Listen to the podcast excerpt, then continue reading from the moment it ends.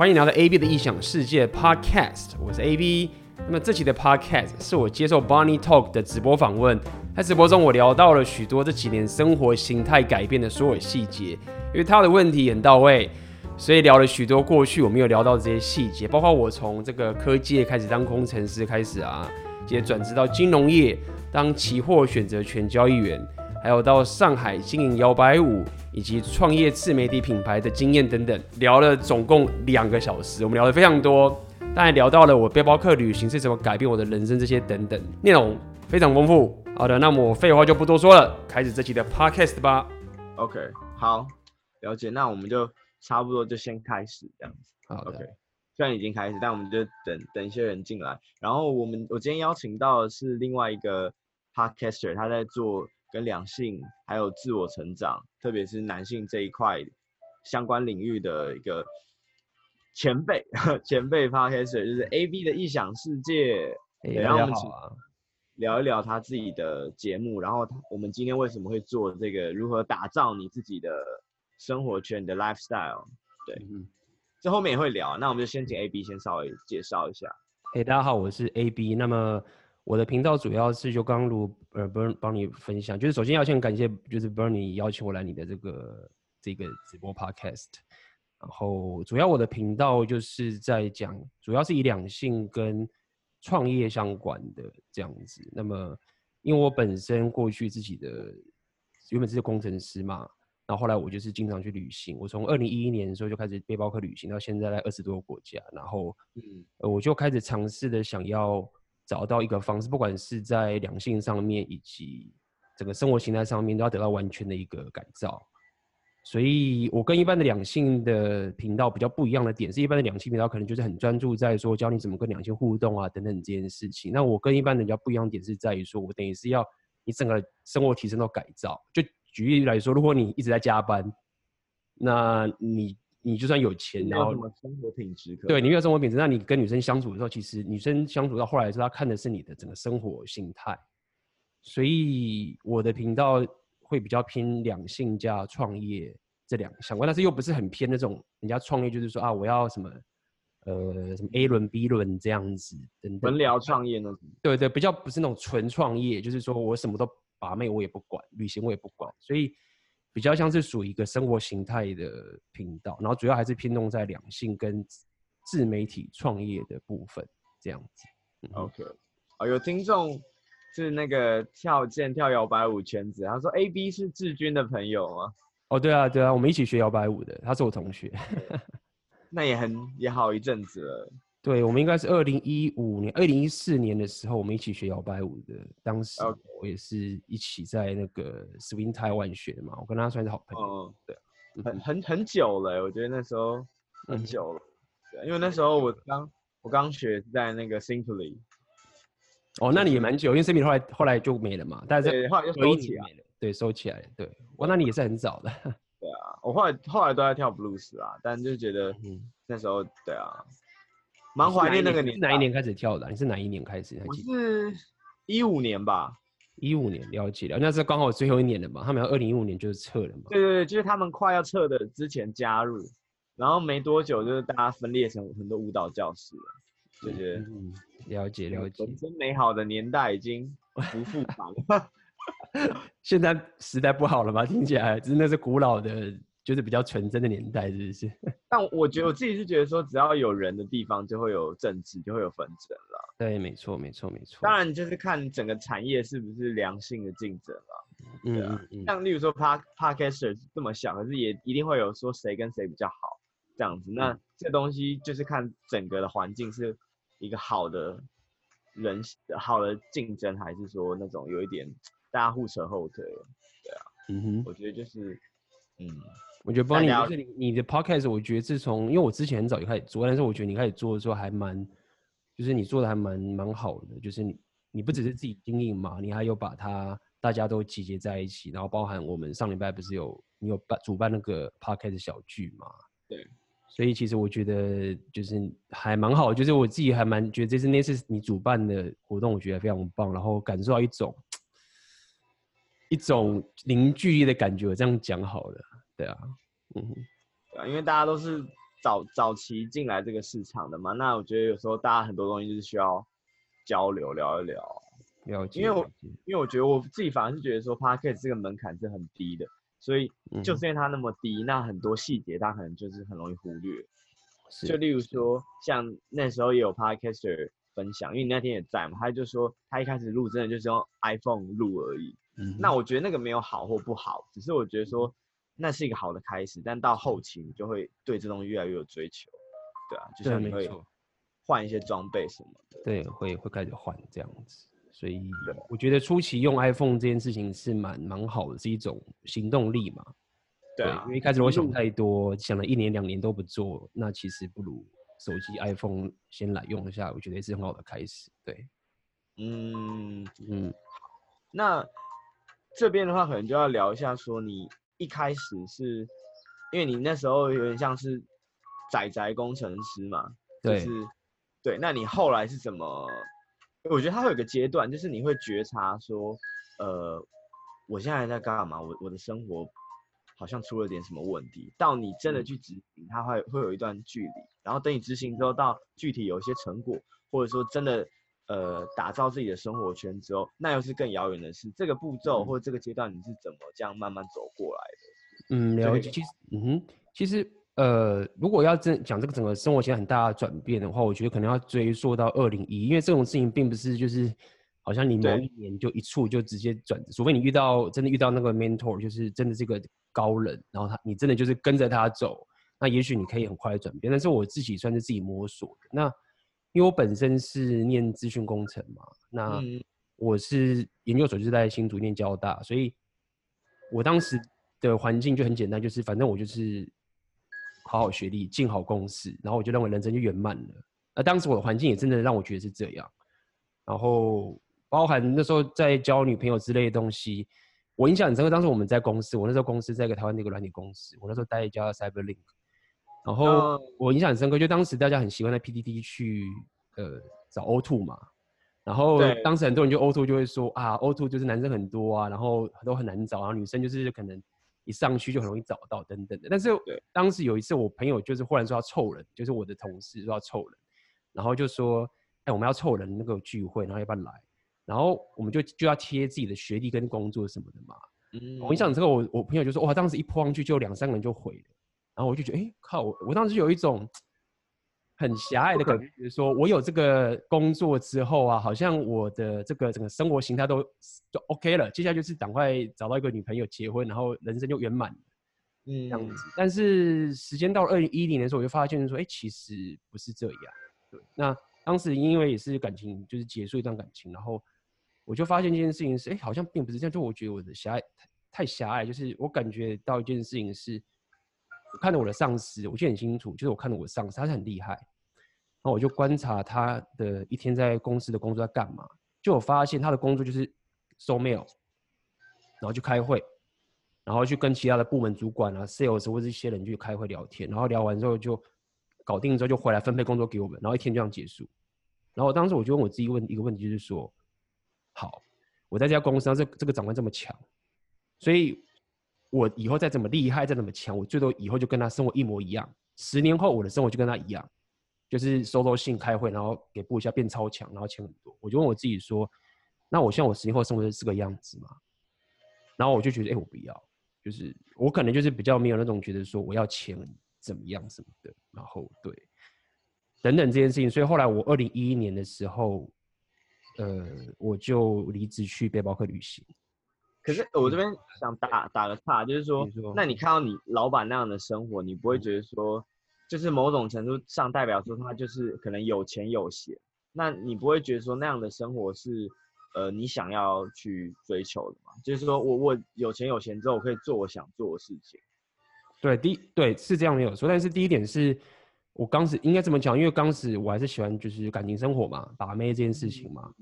那我发现一件事情是，我可能对于把妹这件事情，我自己会有一个，你也可以说高标准嘛，等等的，就是我其实还蛮挑的，应该这样说好了。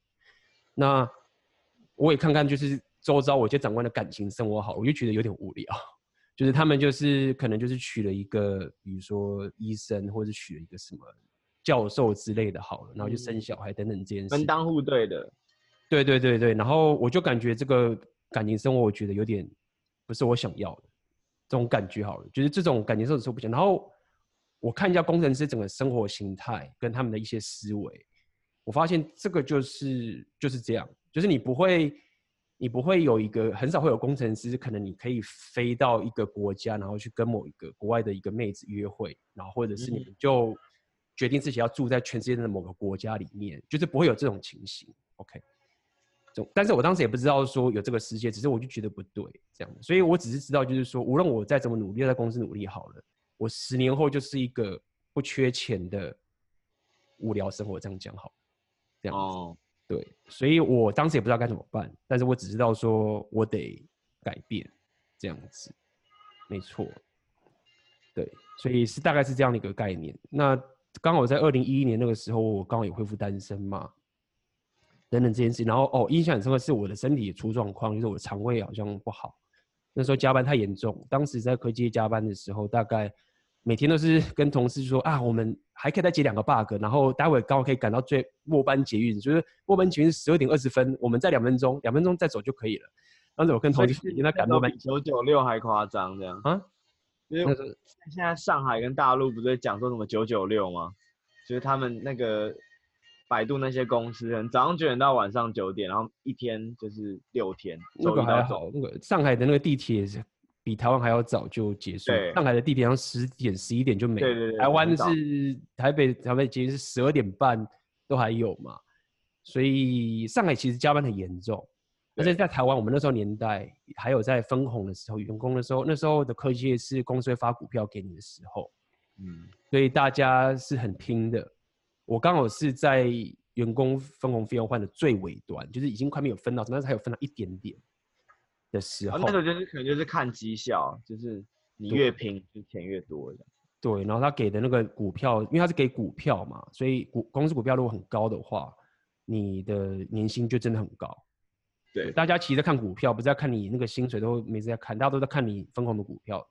那个年代是这样子，那后来也没了嘛。那包含我的身体也出状况，然后我就觉得说，就我靠，我赚了这些钱，结果生活也没有说很开心，然后还要去看医生，那我就觉得好像怪怪的，就是觉得不对。然后在二零一一年的时候，其实那时候我后来有第一时间，这个有很多了，我后来转到金融业去。对，你这里有之前有对我其实先转到金融业，因为我就觉得科技有点有点无聊，不是无聊，应该是说我就觉得说。我比不上那些 geek，这样讲好了。就是你知道科技有一些很可怕的那种怪人，就是你看到电脑啊，就是很古老那种，然后荧幕都是黑的字的，他他在他没有什么视窗的，他都是在那边打字，他不看那些视窗图形界面的。这样解释可能大家比较理解。那我就觉得说，我、哦、这些人根本就是比较讲疯，就他们的世界是跟我世界是不一样的。我还是会喜欢，就是哦，看到一些漂亮的设计啊，这些什么什么，他们没有，他们就是完全是与。Neo 这样，然后我就觉得说，我其实长就是长远下来，我一定比不赢他们，所以我就想说，那我的强项在哪边？我的强项就是我我敢去做一些别人不敢做的事情，就是去金融业从零开始这样子。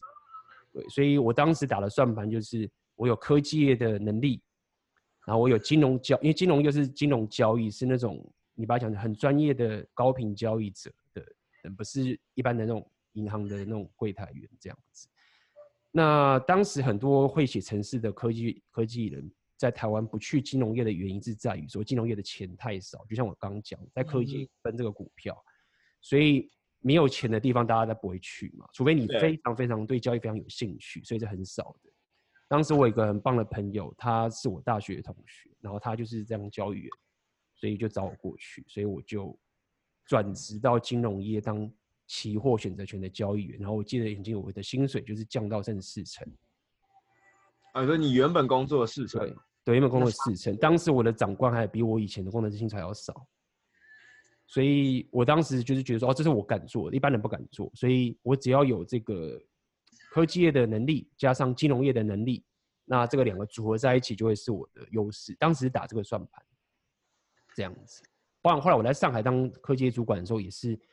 当这个金融业、金融科技业的主管，这样子，对，那那这个只是就是说我后来二零一一年离职的时候，其实是在金融业的地方离职的，然后就去旅行了，嗯、就去当背包客旅行，在纽西兰去了五十天这样子。所以你你也比较不像是一步到位，你可能就是先，呃，先觉得说这个环境不是我要的，那我就先换一个工作环境。那 maybe 是这个之后又不是你要的，你才去做旅行，才真的离开这个舒适圈。对，因为原因是在于说没人教我，当时我是真的都不知道。我到现在做这件事情是我知道才开始做。当时你像一个科技，就只是说我要去 Google，我要去联发科好了。那你现在你不满意的时候，你该怎么办？没有人告诉你啊，这个是就是真的没有人。就是真正厉害的人只只是告诉你说，你就去美国念书，就是你去美国拿个学位，或者是去美国怎么样，就只有这样而已，不会有人告诉你说你可以创业，或者可以怎么样怎么样的。所以你说你你所谓的一步一步，对我来说，当时的情境比较像是我只能这样做，我没有其他选择，我也不知道这样子。对。然后那是你在金融业之后是又怎么决定说要离开台湾？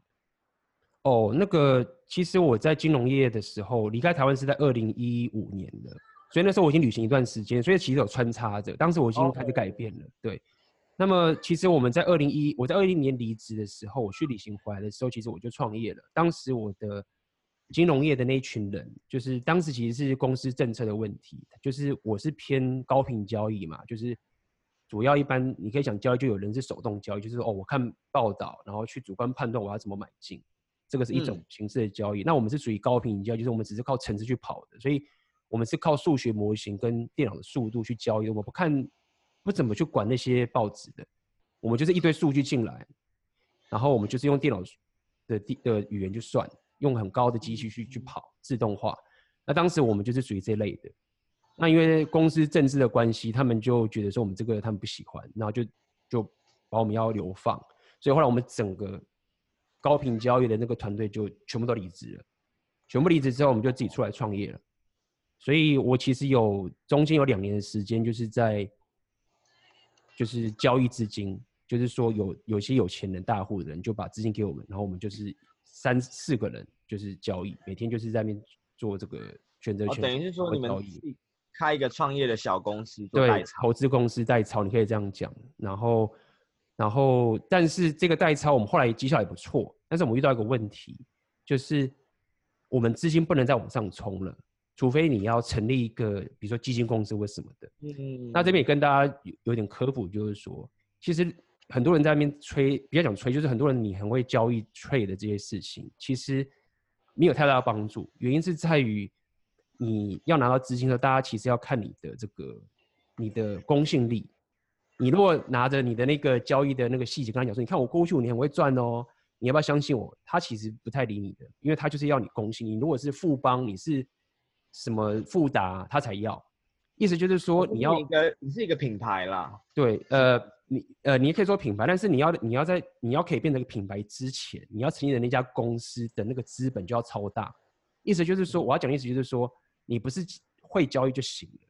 你光成立一个要人家可以投资你的公司，你就要先烧个可能上千万跟上亿了，大家才会觉得说你是个咖。在金融业是这个情形。嗯，那如果在这个情况下，你才有可能执行破亿这样子。但是如果不是这个话，你就只能收个几百万、几多几千万，然后这些散户的钱这样子。所以，但是我们当时的呃，就是遇到这个瓶颈，然后我们的 trade、我们的策略都已经差不多了，所以我们有点闲。所以当时整个团队就说好，那不然我们就是大家先各自去提升自己，OK，业务就去找找这些公司去去自己抓人脉，然后交易的人就是学更学更精进的交易技术，然后搞这个技术就是写城市的也去把这个城市技术搞好。那我当时负责写城市嘛，所以我就开始去找台湾的可以增进我这个技能的公司。那那家公司我后来就加入台湾的一家一个金融资讯公司。叫做凯卫，OK，好吧，我今天真的把我说的，我以前都不讲，我真的要讲出来。对啊，其实没有关系，因为大家也知道，因为 Facebook 看到都知道了，所以，嗯，那就是这样子，所以我就去这家公司。那这家公司，它当时我喜欢的点是在于说，他们刚好要成立一个部门，是要去大陆发展的。那我当然是觉得说，大陆上海或者是香港这边肯定有更先进的技术啊，所以我觉得这个东西对我来说是一个很棒的机会。那也是这个原因，我后来才会去上海。对，原因都是大概就只是创业一串就留下。后来我就去上海当，后来就是公司在上海创一个公司嘛，然后我就是当那边研发部门的主管。对，就是下面就是管带团队，然后去写这个开发这个交易系统这样子。所以你你等于说比较像是穿插，Hello John B，B B 好可爱，还有前奏曲，欢迎你的加入。所以你那时候很像是说，呃，你你决定离开科技业，然后进入到金融业工作，还有包括你自己在创业这个时间，你其实一直都有在，呃，去做旅行或者一些其他的自我提升。那那你对对，觉得那时候嗯哼有什么改变吗？或者你那时候的感觉是？是你有觉得你真的有变比较快乐吗？是，有啊，因为其实，在二零一一年我去背包客旅行的时候，去纽西兰五十天的时候，其实我的我的其实，在那个年那个时候，我就已经开始植入一个我整个未来的职业规划都已经开始有一些改变了。简单来说，就是我已经不满足一种所谓的哦，我要进一家好公司，然后稳定，然后卡着这一个公司的职位，然后稳定的退休，就这个已经不会是我的选项了。就是我觉得这个人生是对我来说是一个我不想要的人生。那个时候就开始，我还不知道该怎么办，我找不到 alternative。对，所以我二零一一年去旅行，背包客旅行，都开始认识很多人嘛，然后也发现自己在社交上面也完全不一样。就是我记得第一次我进去开始背包客旅行的时候，就一个人去嘛，因为我在去之前我没有旅行过，然后第一次就直接一个人杀去一个地方，然后住在那个 hostel。就是背包客栈，OK，然后就是住了四人房，嗯，然后就对，就是 hostel，就跟人家一起睡的。那也许没去过，觉得很可怕啊。然后不是有电影就演那种可怕的电影，就遇到那种会杀人的，觉得很紧张嘛。然后我印象很深刻，我第一天去嘛，到时候已经晚上，然后我就住了四人房，然后我就开门就想说，看里面你会不会有一些。壮汉呐，然后露着胸毛这样子，然后很可怕，那个开始会怕。就一进门一打开的时候，三个女生，我的室友全部都是女生，然后一个是加拿大人，一个是纽西兰人，一个是日本人，然后都是一个人旅行。然后当时我就有感觉说，哦，我在怕什么？就是我自己是一个，就是一个大男人，然后他们三个小女生都跑出来，而且各自自己去旅行。然后当时我就有一种。稍微改变一下心态，就是哦，原来这个还有很多生活形态是我不了解的，等等这件事情，那是一个很大的转变。然后当时就是五十天的背包客旅行嘛，认识很多人，包含就是可能进入深山四天三夜啊，就是你进去里面都是水要自己带，垃圾什么都要自己打，好吧？里面没有水的，你要自己背水进去四天，然后就是看日出啊，过潮汐等等的，认识很多人等等这件事情。澳洲啊，还是纽西兰？我没有去澳洲。哦哦，对，就是去那些什么魔界，它那边不是有个魔多的场景，就是在纽西兰。对对对，那个地方叫 Tongariro Crossing，很有名，大家都去。然后就是也是那边爬山认识，然后或者是在路上那叫什么 hitchhiking，那叫什么大大便车，对，等等这些事情，大概是在七年前的时候第一次开始做。对，没错。所以那个那个旅程就是给我改变很大。对，那为什么后来我的生活习惯变成这样？我就后来我回来之后发现一件事情，就是说，好，很棒，对不对？但是你如果只是还是在原本的公司的话，那这样的一个东西不会变成你生活形态，它只是一个你放假的时候去旅游的一个方式。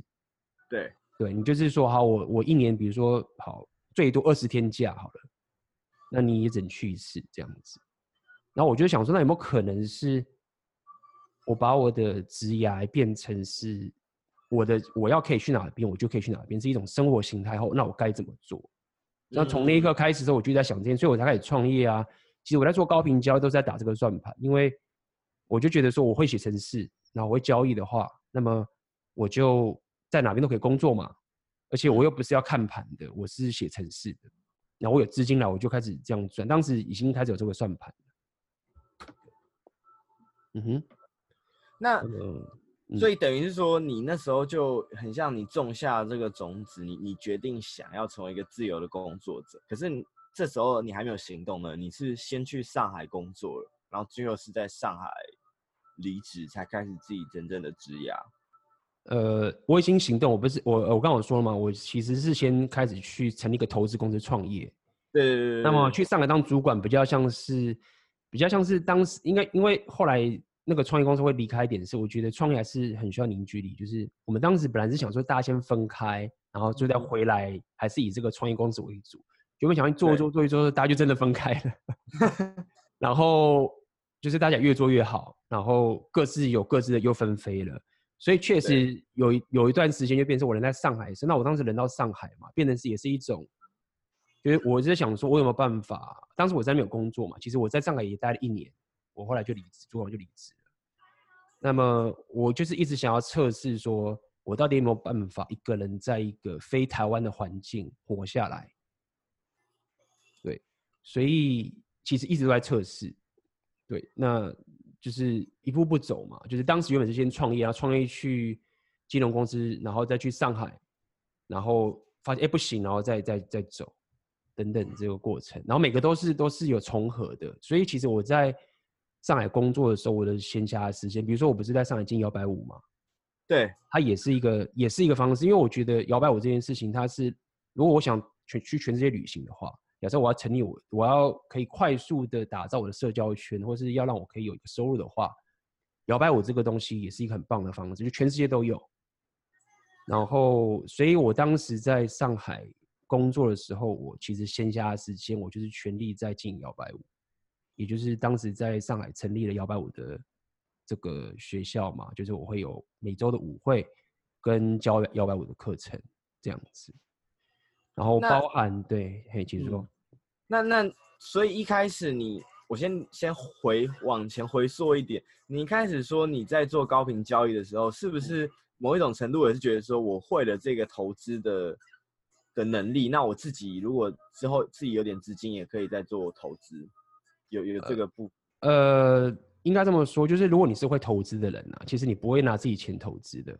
OK，但很这个我可能这些是交易的东西，我跟大家了解一下，就是说。很多人说啊，你那么会赚的话，这个你为什么不拿自己钱赚，要拿别人的钱？都会这样讲嘛。他们不懂的是说，很简单，问题就是这样子。是好，今天假设因为投资，你可以想着对赌嘛，互相大家是要钱去投资嘛。假设你有一百块，我有一亿，你觉得当我跟你对赌的时候，谁赢的几率比较高？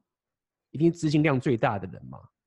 对，那也包含就是说，当我们在交易市场策略的时候，你你有一百块，你用的策略跟你有一亿用的策略是完全不一样的。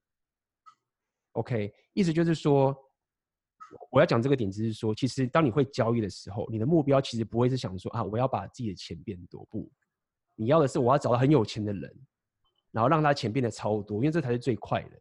OK，你不会想说啊，我会这个东西，我自己那个这样比较慢，你一定要去找有，那有钱为什么他会找你？很简单，因为有钱的适合跟我们是不一样的。我们现在的回去，我们要拼命赚钱，对不对？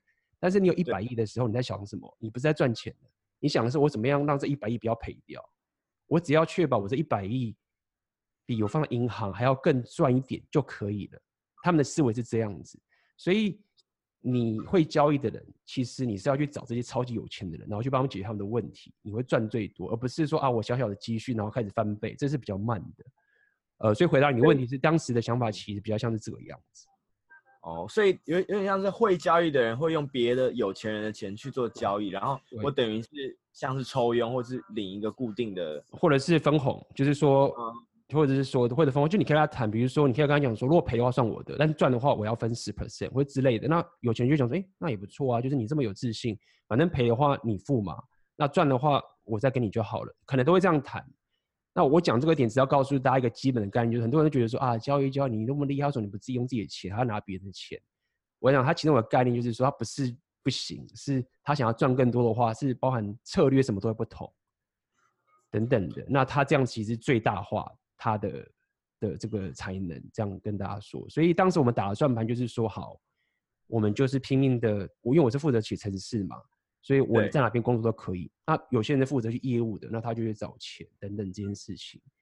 然后当时就打这个算盘说，哎，那我这样全世界我都可以到处工作，而且这个东西又超级有技术性的，那么是这样的概念，对。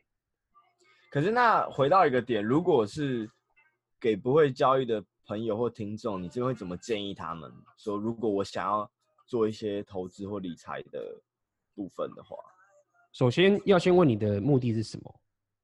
如果你的目的是想要说我要靠投资来赚钱的话，就赚钱哦。那我说你不要，嗯、因为因为你要赚钱就要用你的强项去赚钱。我在金融业这么久，虽然也不算转职业的，我是我只是因因为我的技能，我的科技的技能去混进去那个环境，所以认识到里面的高手，跟他们合作。但是我本身不是金融业出身，那我学到一个很大的道理就是说，那些在靠交易的人是非常非常聪明的人，而且工作超久又认真的这些人，你你是在跟这些人拼。所以，如果你没有能力，你你又没有这个时间的话，你不要把这个当做是赚钱的方式。你可以把它当做是投资，或者是说，哦，我就是指数啊这样子，就是配置我的这个东西。但是你不要想靠着投资赚钱，除非你有这个决心，说好，我要好好学习，我要缴学费，然后我要花这个时间去学这个东西，可以。但如果你只是觉得说啊，我就是啊，他买股票会赚，哎，我去跟他赚，哎，房地产很不错，哎，我去买一下，哎，我一看这个很会赚。就是你其实是不划算的，所以我的建议是，如果你要赚钱的话，你应该是拿你的强项，你可以去创业或者什么，但是你要你的强项去赚啊。当你赚够多钱之后，你就是找厉害的人去帮你配置你的资金，这是我认为我会给一般人想要投资的建议。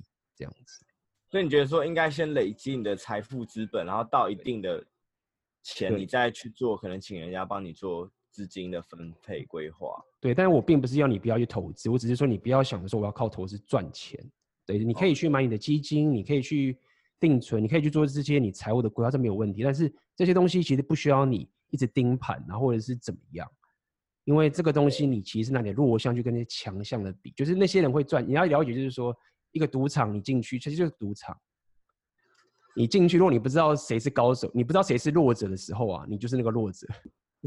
那些高手会赚钱，为什么他们会赚钱？很简单，就是因为有有羊进来的。嗯，大家都是狼的话，那些人也很痛苦。所以那些那些狼会赚钱，就是因为很多羊进来，他们才能赚钱。对，有应该讲说有韭菜啦。但是我们那时候，因为我我自己在区块链的产业嘛，我们都会讲说韭菜，然后因为你就是韭菜，然后。对，会有镰刀来割你这样子。对，所以你你如果真的要靠投资赚钱，可以，就是你要了你要了解，是你要花时间跟金钱去学。哦。那这件事情就是又是一个等于是你的一个本业或者是你的副业了，而不是一个说哦，我就是买个东西它就会赚，这么简单的概念。对。好，然后我们等一下再接着继续聊摇摆舞的部分，因为是这个这部分听众应该也蛮有兴趣的。然后这边有听众询问说：“A B，你的生活风格、中心理念是什么？就你可能怎么看待？你觉得你的 lifestyle 或你的理想生活是怎么样？你的理念是什么？”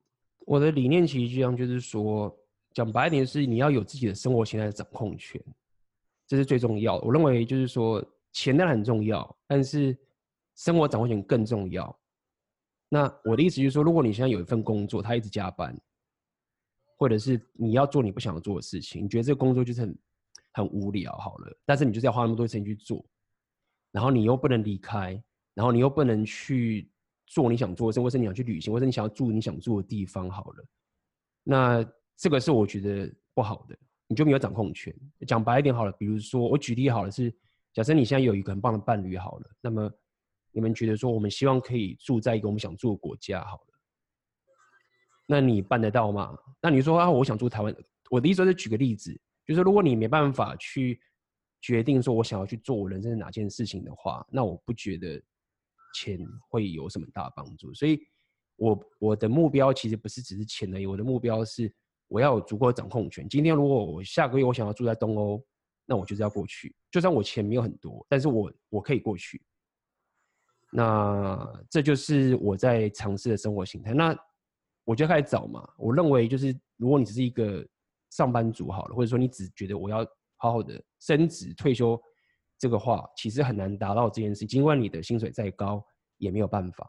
对，因为你你升到主管的时候，第一件，我当时升到主管之后，第一件事情发现是你假都没了。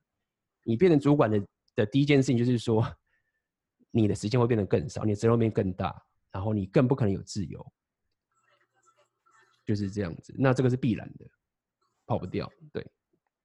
那那如果有些、嗯、有些听众他或者是有些人的想法，他觉得说我对于这种自由的掌控权的掌控欲没有这么高的话，可以啊，可以可以可以可以，就是就像我自己像我哥嘛，他就是他就是很厉害的科技业主，一直每天年都升，他升到现在好像处长吧，他就是这样啊，可以，就说这是每个人的选择。如果说我没有，我就是想要，我不想要这样子的时候，我没有想要出国，我就是想要赚钱，那其实这种问题就就是一般的，就这个也没有，我也没有什么回答，你就是你只要好好的念书，然后好好的去找一份高薪的工作。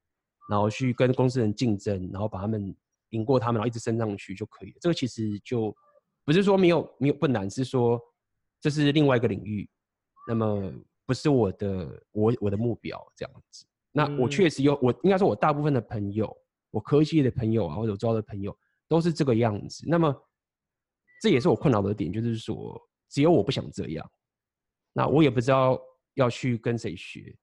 所以我才会花从二零一一年时间一路摸索到现在，那这也是为什么我会经常的念我的英文啊，因为我只有从国外的资讯才有办法找到这些讯息，所以我花了很多很多时间在认识外国人啊，或者什么都是因为这样子，因为这个在台湾还太少人在做这件事，在国外是很风行的，也很正常的的方法，对，所以是这个概念，嗯。我我自己觉得有有一个有两个观点是蛮有趣的，一个就是说，呃，你有没有很想要对自由自在这种权利的欲望很大，这是第一个。然后第二个成像可能是说，你的生活有没有过得够痛苦？就例如说，可能领着一个还 OK 的薪水，然后也不太需要加班，或是没有说，例如说过得很水深火热。那这一种想要自己。有这种自由自在的掌控的意识，我觉得有时候就反而会没有那么强。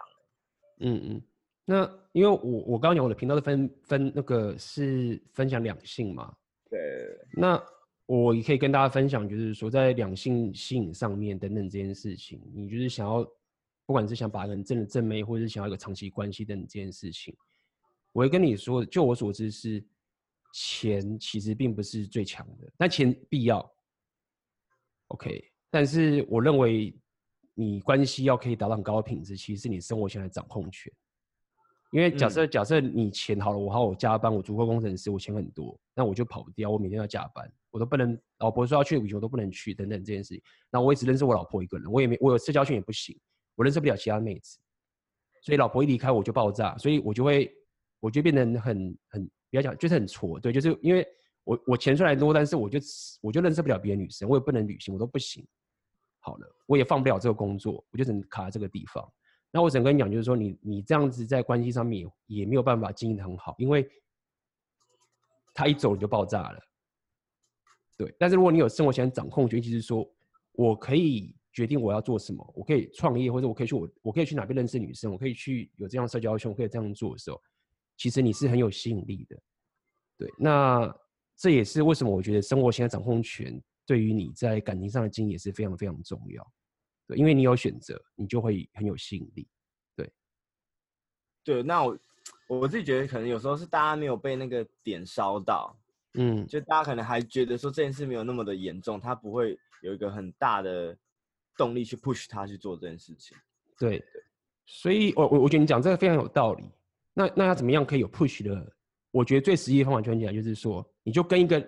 你觉得很棒的正妹交往过，你就知道了，就是你懂吗？就是虽然说我这样讲像讲风凉话，但是我只能跟你讲，就是说，如果你还没有交到一个很喜欢的女生当女朋友好，那你确实要赶快找到一个你觉得很漂亮、你很喜欢的女生来跟她交往，然后你就会知道说，其实，在跟一个很高品质的妹子在交往的时候，你就会发现，不是不要讲压力很大，就是说，就算没有压力也可以，但是你要了解，就是当你没有选择的时候。但是这个妹子她很有选择，因为还有很多男生是很强的。然后你没有选择的时候，就算你很认真的想经营这段关系，但是因为你本身的价值就是这样子的时候，你就你就克服不了。那是一个不是说我只要努力或者是好好加班、好好养家就可以解决的障碍。对，那你到时候因为这样的失败的时候，你就发现说，哦，原来我我一直认为我人生就只是。不断的加班有钱的时候，我就可以交到很棒的妹子。这件事情，你就你就开始动摇，就哎、欸，因为我就我我的工作就是这么无聊啊，OK，或者是我的工作就是这么的死板，那你就会觉得哎、欸，好像不行，就是 办办不到，对。那这样你就有动力，你就会有动力，你就是哦靠，那我可能要改变。假设你就觉得我我想要有这样的一个关系的话，对。哦，等于是说你可能到某一个时候或某个阶段，你会意识到你们两个其实在不同的水平或不同的世界。对对对，那当然你会说，如果你没有这个需求，你就说我就是安稳的结婚，刚好这个女生也很也很好，很乖，然后这样子，那我们结婚这样子，那确实很多人也都这样嘛。然后就像我这工作也不错，小孩来了，然后 OK，那你可能就没有这个需求，Fine，那个很正常，就是一般大部分人都是这样子嘛。对。好，那你那你从意识到这件事情之后，因为你等于是跳了很多阶阶层嘛，你从科技业到金融业，然后。虽然是可能有点相关，但后后来到上海之后，开始成立自己的摇摆舞教室。那、嗯、你那时候决定的切入点为什么会是摇摆舞这一块呢？OK，应该是说后来我在做金融业的时候，就是做这个交易的时候，我发现一件，就是你培养自己生活形态一个很重要的概念，就是所谓的价值的问题。那所谓的价值，就是说我要讲的价值有点，就是说，虽然说。看着这个科技的这个写程式很厉害能力，然后再加上交易这个是根本就是两个铁最竞争的铁饭碗的最稀有的技能，这件事情这样讲好了。那我发现一件事情就是说，如果你你在这个世界上你你创造出来的价值，或者你打造出来的价值，不是你觉得你认为的价值的话，你如果你只是觉得说哦这个钱很多，或者说哎这个很稀有，大家一定会买花钱买我，然后这样的话，我发现。你坚持不久，因为你你没办法真正的相信说你创造出来的价值是你想要给人家，你打造的东西并不是你真的深信的。因为当时做金融业这件事情，我的价值怎么圈起来，就是我帮有钱的变得更有钱。那这件事情，我觉得说好像我不觉得这个对我来说是一个，我会觉得说哇，这个是我很想要分享给大家的价值。这样讲好了，我们有一种，它不是我生活形态，因为我生活我我的生活就不是那种。就是拼命的看着数字赚钱这个概念。我的生活自从旅行之后，我就是很想要认识各种人嘛，然后希望可以有这样的一个一个热情，可以这样说好了。那我当时就发现说，好，没有办法，就是我发现不只是要有钱而已，你还必须要可以有创造出一个你深信的价值。这样讲好了。那当时个切入点就是摇摆舞，因为摇摆舞是让我可以提升我社交圈跟认识全世界的各种人。最棒的一个方式，所以我就说好，那我试试看，先让摇摇摆舞当做是我创造价值的一个起点，所以我才会在上海创立摇摆舞。然后我当时为了要学摇摆舞，我还去了全世界、欧洲、美国各种大型的摇摆舞的活动去学习，就是一年去了大概八到十次吧。我当时几乎把所有钱都拿去买机票，然后去付那个学费。那这也是为什么我很可观呢？很可观呢。那这也是为什么我。我当时学了摇摆舞一年之后，我马上就赶在上海创立摇摆舞教课。当时其实在，你想想看，我在学摇摆舞，你学过摇摆舞，你知道，一年的时候你敢，一般的不太敢再学一年就开始教课，而且是当组织者不敢嘛。所以当时我在上海做这件事情的时候，其实很多人也不谅解。然后我的舞伴，当时那个舞伴不是卡米拉，是另外一个，他也怕怕的，但他很想教，他很强。我当时那舞伴是上应该是最强的新手 follow 的。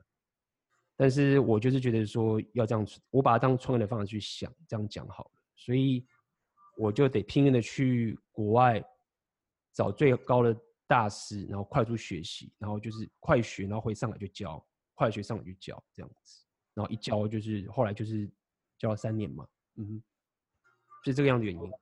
群益 Aussie 欢迎你的加入。对，那那这边我就觉得可以顺便问你一个。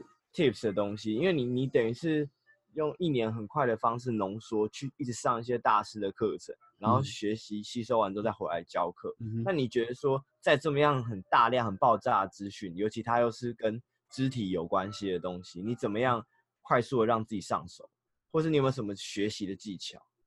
学习的技巧，我觉得应该这么说。我认为你要学习的快，我觉得最直接的方法就是你一定要花钱，就是你要相信一件事情是有价值的东西都是要钱的，OK？所以如果你有钱的话，你赚到钱的时候，你千万不要想着说我要把它省下来，不要，这是投资。这是巴菲特有讲过嘛？你你最好的投资投资自己。所以我的认知就是，你要有你如果有钱，然后你深信这个是你想要创造的价值的时候，你就是要知道，就是你得花这个钱去学，才有最快的。效果，因为有专业的人在教你的时候，你真的会进步很快。对，然后你要了解一件事情是，在这个时代，不要讲这个时代，就是说最有价值的、最最重要的其呃最贵的，其实不是钱，而是时间。所以你如果花浪费很多时间的时候，其实才是最浪才是最危险的。这样讲好了。所以我觉得第一个是说，如果你有工作有这个收入的时候，你尽可能的去买经验，而不是东西。这是这是我的哲学啊。很多人。的想法不一样，比如说我有钱，我买车买房子好了，OK，那这个我也我也没有什么 common，就是各自的信念问题。我的想法是，我如果我有钱的话，我会尽量的去买体验或者去买知识，因为这个东西是植入到自己的脑袋里面。但是东西你会觉得我买了好像就有有车有房子，或是有这个东西，但是这个东西其实反会绑住你，会绑架你。你买你买的车的时候，你就不能丢掉它；你买的房子，你可能。它就会绑住你，但是如果你买了，你还有房贷之类的，对，就会房贷，你就会卡住嘛，对不对？但是如果我买了经验，你会感觉我买了好像没了，但是其实这些经验买进去之后，它就它就变成你了。所以现在我在比如说我有些讲座，或是我现在讲话这些事情的时候，看起来好像就很普通，但事实上是我可能花了好几年的，包含二零一零年开始旅行的时候，可能认识各种人，然后去一些很诡异的社交场合，这些东西一直内化进来之后，所以我现在才可以跟。Bernie 帮你讲这么多我的故事，那我这些故事是怎么来的？其实说白一点，真的就是那些钱堆出来的。呃，如果我当时买个房子跟买个车子，可能这些东西都没有。对，我今天就不会找你上节目了，就不会上节目了。对，所以我的建议就是说，其实多买体验，然后少买东西，这是我觉得一个你学习的一个好方式。那我后来发现，我的朋友有一些朋友啊，他们可能过去比较穷，然后他们后来一有钱之后，他们也开始就是。花钱去学什么东西的时候，我我都可以完全感受到他们的整个人生都改变了，就是他们就跳出那个回圈，原本可能就是一直做一些很烂的工作，然后也不知道该怎么办。就他存了一笔钱之后，然后开始就是投资回来 roll，他的他整个那个流动就跑出来了，就跳出那个卡在下面的回圈。那这是我觉得我可以给你学习的建议。对但但我我这边会再追问一个问题，因为我觉得有一些人已经意识到这件事情，就是体验其实你摆比买一个物质来的重要。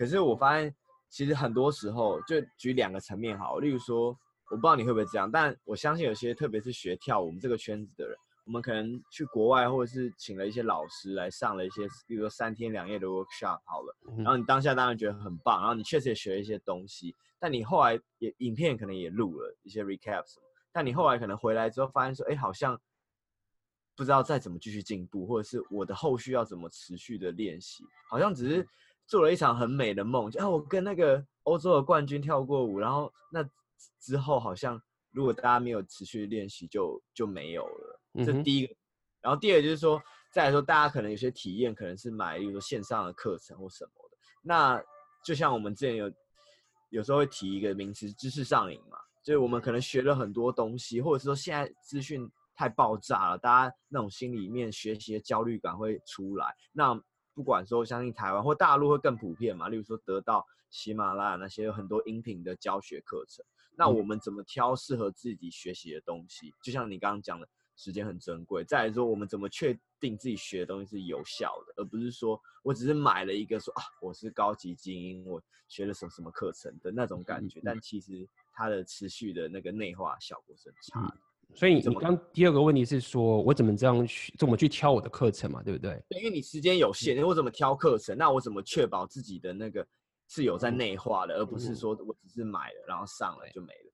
然后第一个问题是指说我怎么样？这个问题比较像是在讲跳舞这件事情啦，就是因为你说买呃花钱去学是最快的嘛，那但是学之后我后续要怎么确保我有真的有吸收，而不是。只是停留在当下。嗯嗯嗯，OK，我了解。呃，第一个，我先回答这个，我先回答第一个问题好了。OK，所以肯定会觉得你去我去跳一跳舞，然后后来哎没了，然后我该怎么继续下去嘛？我觉得第一个问题应该是说，要先想清楚自己的目标在哪边，就是我我跳舞的目的到底是什么？那我可以跟你讲，我跳舞的目的是什么？我的跳舞的目的从来都不是为了比赛，就是我从来都不是为了想要去让我的舞技变得很棒。然后去比赛赢，然后去回来变成大师，然后我可以教人，就是这个是我的情形。所以当时我去这个报名任何的东西的时候，我都不 care 说我是不是可以去 com compete 赢人家。那我的目标是什么？我的目标其实一直都是我想要帮助别人改善他的生活。OK，也就是说，我想要可以带给大家摇摆舞的乐趣，你可以这样讲好了。所以我并不是那么 care 说我是可以变得很厉害，这是我的目标。所以我觉得第一个是你要先确定我我的目标到底是什么。所以当时我这么一定下来的时候，其实我跟很多组织者做的事情都很不一样。可我也不请什么大师来是什么什么这件事情。嗯，对，好。所以我觉得第一个目标的定出来之后就很重要了。那当你目标定出来之后，你这次去学这个大师课，你就知道我为什么要去学了。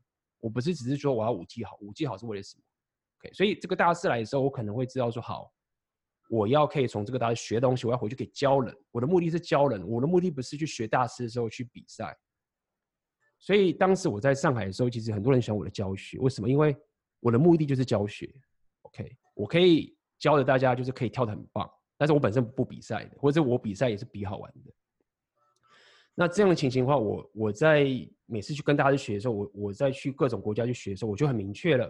OK，这个地方这个地方它并不能带给我教学或者是给予价值的能力，只是让我可以 show off 的话，那我我我不 care，我就不去了。我也我也不练习。对，那这个情形我觉得就可以让你，所以所以为什么说我现在也比较少去 workshop 的？因为我教了四年之后呢，我知道就是说我现在教的大概就是初阶到中阶。高阶我就不 care，那高阶大家都要拼五技，那我不觉得我的价值是要教人家五技，所以我也不会想要去比那个什么 ILH 呃嗯 national 这些比赛，因为像台湾很多这个很多厉害的这个 dancer 就超强的，去那些都赢嘛，对不对？那么他们目标目的就是不同，所以我觉得一开始你要先确定你的目的在哪边，有了之后呢，你就会知道说为什么要去学了等等这件事情。那第二个，刚刚你说的这件事，我先我先在这边先稍微打断一下哈。那可是这个东西，我觉得就跟呃跳舞社其实有点像你刚刚在讲你做那个交易公司一样。有时候你可能要要的不是说呃内心的虚荣，你可能要这个 reputation 是为了说我要让人家 qualify 或认可我说我可能比了什么比赛，然后我有这些东西，大家会觉得说我是一个呃。比较厉害，或者是市场上大家会想要优先来找我学舞的一个问题，嗯、你觉得有这个问题存在吗？哪一种问题？就是说，呃，如果我没有去比一些赛，我就不会有些成绩嘛。那别人可能一开始他不够了解我，他不会知道我是谁，他可能觉得我是个 nothing。呃，可是我觉得，我我了解你是，但是你要了解一件事情，就是说，那你看你要对象是谁？你对象是谁？我可以跟你讲的是说，如果一个完全不会摇摆舞的人。你跟他说我是什么 ILHC 的冠军，他不理你。他说那是什么东西？嗯、他连实用到都不懂。所以你的目标如果是一个完全零零基础的摇摆舞者的时候，你去比那些比赛冠军根本没屁用。不是，不要讲没屁用，是就是并不是客群不一样。对，客群不同。那你如果完全零新手的，你想要进摇摆舞，他要的价值是什么？很简单，就是我我不会跳摇摆舞，然后我的生活很无趣，或者是我想要把妹，有可能，或者是我生活很无聊。那今天如果你告诉我卸下心防，让我可以得到一个说啊，我至少今天跟妹子跳到舞了，哎、欸，我认识这些东西的，嗯、那我就跟你学，而且我甚至是说我不要来学跳舞，我是来玩的。你如果说我我，如果你把他想的时候我要去跳舞，他就不想来了。就是我今天加班加的要死，我来就只是想跟妹子跳舞，结果你要我去练 swing out 练的练到爆炸，然后还要被嫌，那我不玩。所以我的意思说，在这个情形下面，其实你得到那些什么什么冠军，其实。你的效益其实很小的，但如果说你如果目的是比如说你要进阶者的话，那你确实就是需要，就是我就是有冠军，尽管我之后不练习哦，但是我就刀牌拿出来，我觉得冠军冠军冠军冠军冠军冠军冠军，那对。你就算后来跳的不怎么样，大家还是觉得你很厉害，那你就需要这个东西，所以我觉得就是一样，就是你的目标是什么？你要改变哪一群人的生活模式，然后这是你想做的，那这时候你再去进修的时候，你才会觉得哦，我为什么要来，就很很了解了，对。我我觉得 A B 讲这个真真的蛮重要，因为我觉得对一个刚体验一个新东西或者是学摇摆舞的初学者来讲，有时候那个氛围或者是教学者或整个环境是让他觉得很友善、很舒服的才是重点。特别是对 leader 来讲，因为你你一个不大熟的人，你还要再去带另外一个人，你其实压力心理压力其实蛮大的。对对，对，所以所以其实，在经营摇摆舞的时候，其实台湾算是经。经营很好的一个地方，大部分国家立的都很少。对。那么，因为大部分的国家，他们就是上海也是这样吧？上海也是这样，因为大家在摇摆舞的这个内人圈，他们还是 care 的是一个 Lindy Hop，就一个摇摆舞的那种，就是那个 Frankie Manning 那个早期那种精神。嗯、那那个精神其实不是那么。他其实就是很重视精神嘛，所以对很多这些不懂爵士，因为他又讲究这些节奏、音乐什么的，其实那个门槛是蛮，算是对一般这种不会跳的人是蛮高的。对，所以我其实是比较喜欢用创业的方式去经营各种东西，而不是以一个技术的方式去经营这些事情。你可以这样讲好了。对。那再补充你刚刚说的第二个问题，就是我该怎么去选课程嘛，或者选这些东西等等这些事情。我认为我自己的方法是这样，就是说。我买课程的时候，我会先看说这个课程的教练，他的生活形态，这是我想要的。他可能不一定是要那个专业的大师，但是我必须要看到他真的自己做过，然后他现在的生活是我想要的，然后我也信任他，那我才会买。如果他没有秀给我他的展，他没有展现出他的人格特质，或者他展现出他的结果，或者展现出他的这个真实的话。那我是不会买的，对，所以像像什么样的课程你会考虑到这比较这么 deep 的东西？因为可能我我的意思是说，课程当然很多种，但有一些课程可能是比较偏 skill 那种，例如说我可能就是工程师，我最近想要再学一个，可能跟就是程序语言有关的进修。对啊，嗯，比如说我如果假设我是程式语言，我程式设计师好了，假设我想进 Google。那我当然就是要找 Google 的主管，他有这个经验。他如果只是一个，他如果只是一个什么讲师，然后他没有在科技工作过，但是他很会教程式，那我其实就是还好。嗯，就是说，如果因我说我会买，可是他一定要很便宜。但是如果说我要花大钱去买这个人的课程的时候，尽管他教的是一模一样的哦，他可能语法都教的一模一样，但是他就是有这个。Result，他就是 Google 工程师的主管，十年之力，然后他的生活模式也真的是这样过来的，那我才会去买这个人的课程，因为我的认知是，你如果想要完成一个目标，你想上，你想从一个人学习，你你就是要他就是要有完成，你才能够相信他。那当然，如果他没有的话，你还是可以买他课，但是你知道，就是你价格一定要低到一个我觉得我可以接受，那那他价格就相对低了。但是如果说这个人他是有 result，甚至我可能就是对啊，更可怕，可能我就说我帮他工作都可以。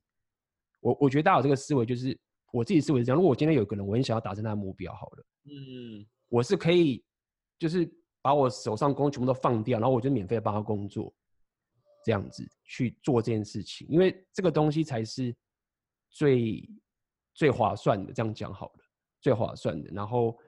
呃，你在未来在跟人家创业交换价值的时候，你就要知道这件事情其实是很重要的。对，所以这是我的方法，就是我一定得看到他的 result，然后他的生活形态跟他做的是不是他有达到这个结果。那他的课程如果贵的话，我还是会买，但是要我负担得起啦。嗯哼，就比较像比较像是跟着这个人学习的。对，跟着这个人学习也是 mentor 的的概念。对，那我就会花大钱去，这也是为什么我后来会。到出国去跟某些大师学摇摆舞等等这些事情嘛，因为就是这样概念。就台湾很多，其实你知道，就是台湾很多摇摆舞，他们技术是很厉害的，对，都很强的。你如果去国外去上课，其实你会发现，哎，国外的学生跟老师其实教的烂烂的啊，就是你有特别，台湾的搞不好技术更厉害，这我都了解。但是为什么要去跟他们学？很简单，因为那个文化跟他们的那个成就，或者他们的那个是，就是他们有那个东西，就算他们教的是很简单的。他们的概念跟那个东西教出来的时候，就是会不一样。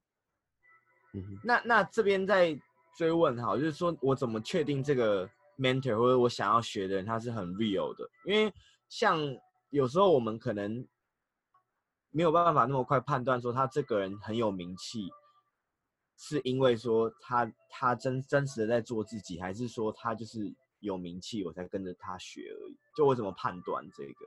了解，所以。确实这个有点困难，但是要了解，就是现在是一个社群媒体的时代，对，所以我只能这样讲。过去我相信的 coach，他都一定有社群媒体，不好意思，他可能都有影片，或者他有这些内容创作的东西。那这也是为什么我现在在推这创业的时候，我很重视内容创作，或者包含像这个 podcast。因为现在在 podcast 在讲的时候，像我现在一我今天一讲，我就把我的底都掀出来。为什么？因为这个及时的过程 是隐藏不了的。那这个为什么我觉得为什么我喜欢长内容？给我一分钟，讲得太激动，不好意思。没关系。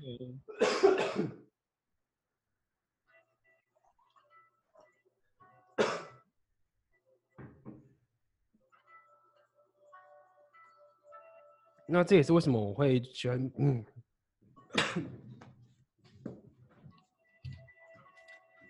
好，Amy 在吗？突然有点想去洗手间，哈哈哈。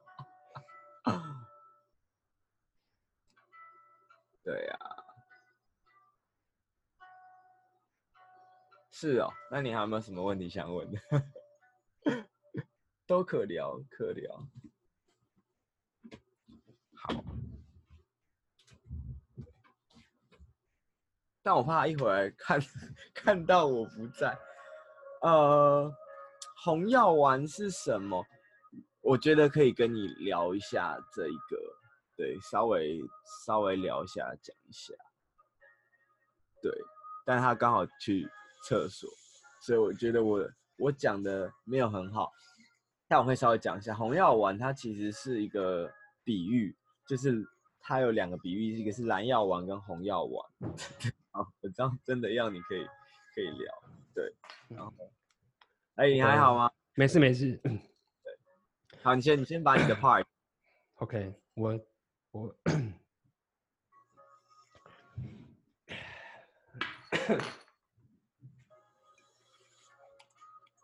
OK。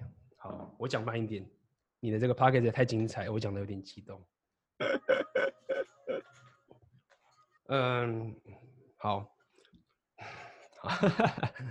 那呃，这就是为什么我会说这个长内容很重要。为什么我会做这么久的 podcast？啊，包括我的 YouTube 影片内容，很多时候都会特别的长，因为在这个长内容的时候，就像我刚刚讲，你看我刚刚都把我的那些。学校啊，公司全部都爆出来，因为在这个时候你是最真的，你是没有任何的隐藏的，你是蕊不出来的，而且它是很动态，你越挖我之后，可能就挖越多东西出来，所以这时候你就真的了解，哎，这个人他到底是有料，或者这个人他到底是能活出他的东西，因为就完全我我没有任何的防备嘛，所以我我确实我必须跟你讲，这也是我很纠结，我自己也会花那么久时间，也是因为这样子，我必须要讲，就是说我是听了很多这些长内容的社群媒体。然后我我会挖到一次宝的时候，我就会一直追下去。对，那呃，因为这个是最省成本的方式。那如果你要用最更有效率的话，你就要花钱，那你就要去参加一些很高阶的这些 seminar。嗯，因为那些高手都会去那个地方。其实你去参加那些 seminar 那些的时候，都不是去学什么东西，你其实都是找人的，你都是希望可以遇到这样的人，因为。有人可以愿意花这个钱，就表示他有能力。像我们比较没有钱的时候，我们就没有办法去。所以，那个只是一个你是有实力的一个门票的一个进场，大家去买那个东西的。等等这些。那如果说你现在没有钱的话，我只能说你就要多多吸收这些知识。那这也是为什么我都后来我都不太看一些短内容，而是看长内容。听长内容的原因就是这个原因。你就知道这个人是讲真的。嗯哼。所以说，可能就变成说，呃，我像是透过一些长的内容，或者是一些，嗯，他的社群媒体上他所提供的一些过往的东西，不管是文章啊、podcast 或音频，我等于说我有点类似间接的了解这个人的一些真实面，嗯、他可能在里面会谈做一些自我揭露，然后确定说，哎、欸，这个人可能调性或者是怎么样是跟我合的，我才决定说我上他的课怎么样子。对，没有错。那。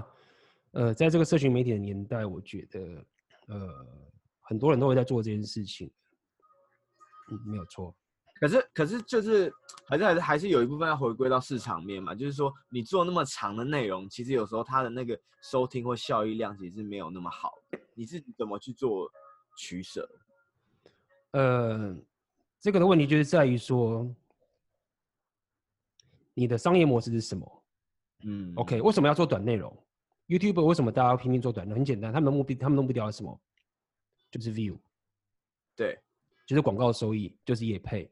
OK，所以问题在哪边？问题就在于说，如果你把你的赚钱的方式绑定在业配跟广告收益的话，那你当然就是做短内容。那短内容它有什么缺点呢？就是我刚刚讲的，就是你跟观众的这个铁粉是很 weak 连接的。简单来说，就是如果你要卖他东西，他不买的，他就是想看你搞笑，他不想跟你买东西。但是像我们这种长流的好处，虽然说我们流量比较少，但是会听的都是铁粉，他每天都跟你跟你在一直边听，已经比比他的好朋友还更好，一天花那么多时间，连睡觉前都听你的。所以这个时候，你的商业模式就是你的产品。这时候他相信你，你有这个实力的时候，你其实获利模式不是广告或是业配，而是你本身的产品。那这个产品就有高价，就有价值。OK，所以我在教人家做自媒体创业的时候，我就讲这件事情，就是说，当你在卖你的长处的时候，你不是卖技术，你是卖你的人格特质，你是卖你的真实。这样讲好了，OK。你不用是最厉害的，但是你要让他信任你，那这就是长内容的优势。那因为因为你自己现在有在做呃订阅的东西嘛？那这边的话，你主要的一些获利模式大概有哪一些？嗯，或产品？因为你刚才讲到说，你现在可能就是比较可能你的客户主要是一些铁粉，对对。那你这边都提供什么样的产品或服务给这些铁粉，作为你的主要获利模式？主要就是内容，就是线上课程，你可以这样说，或者是音频跟文章，然后你就要分你的高价跟低价的区间，这样子去做。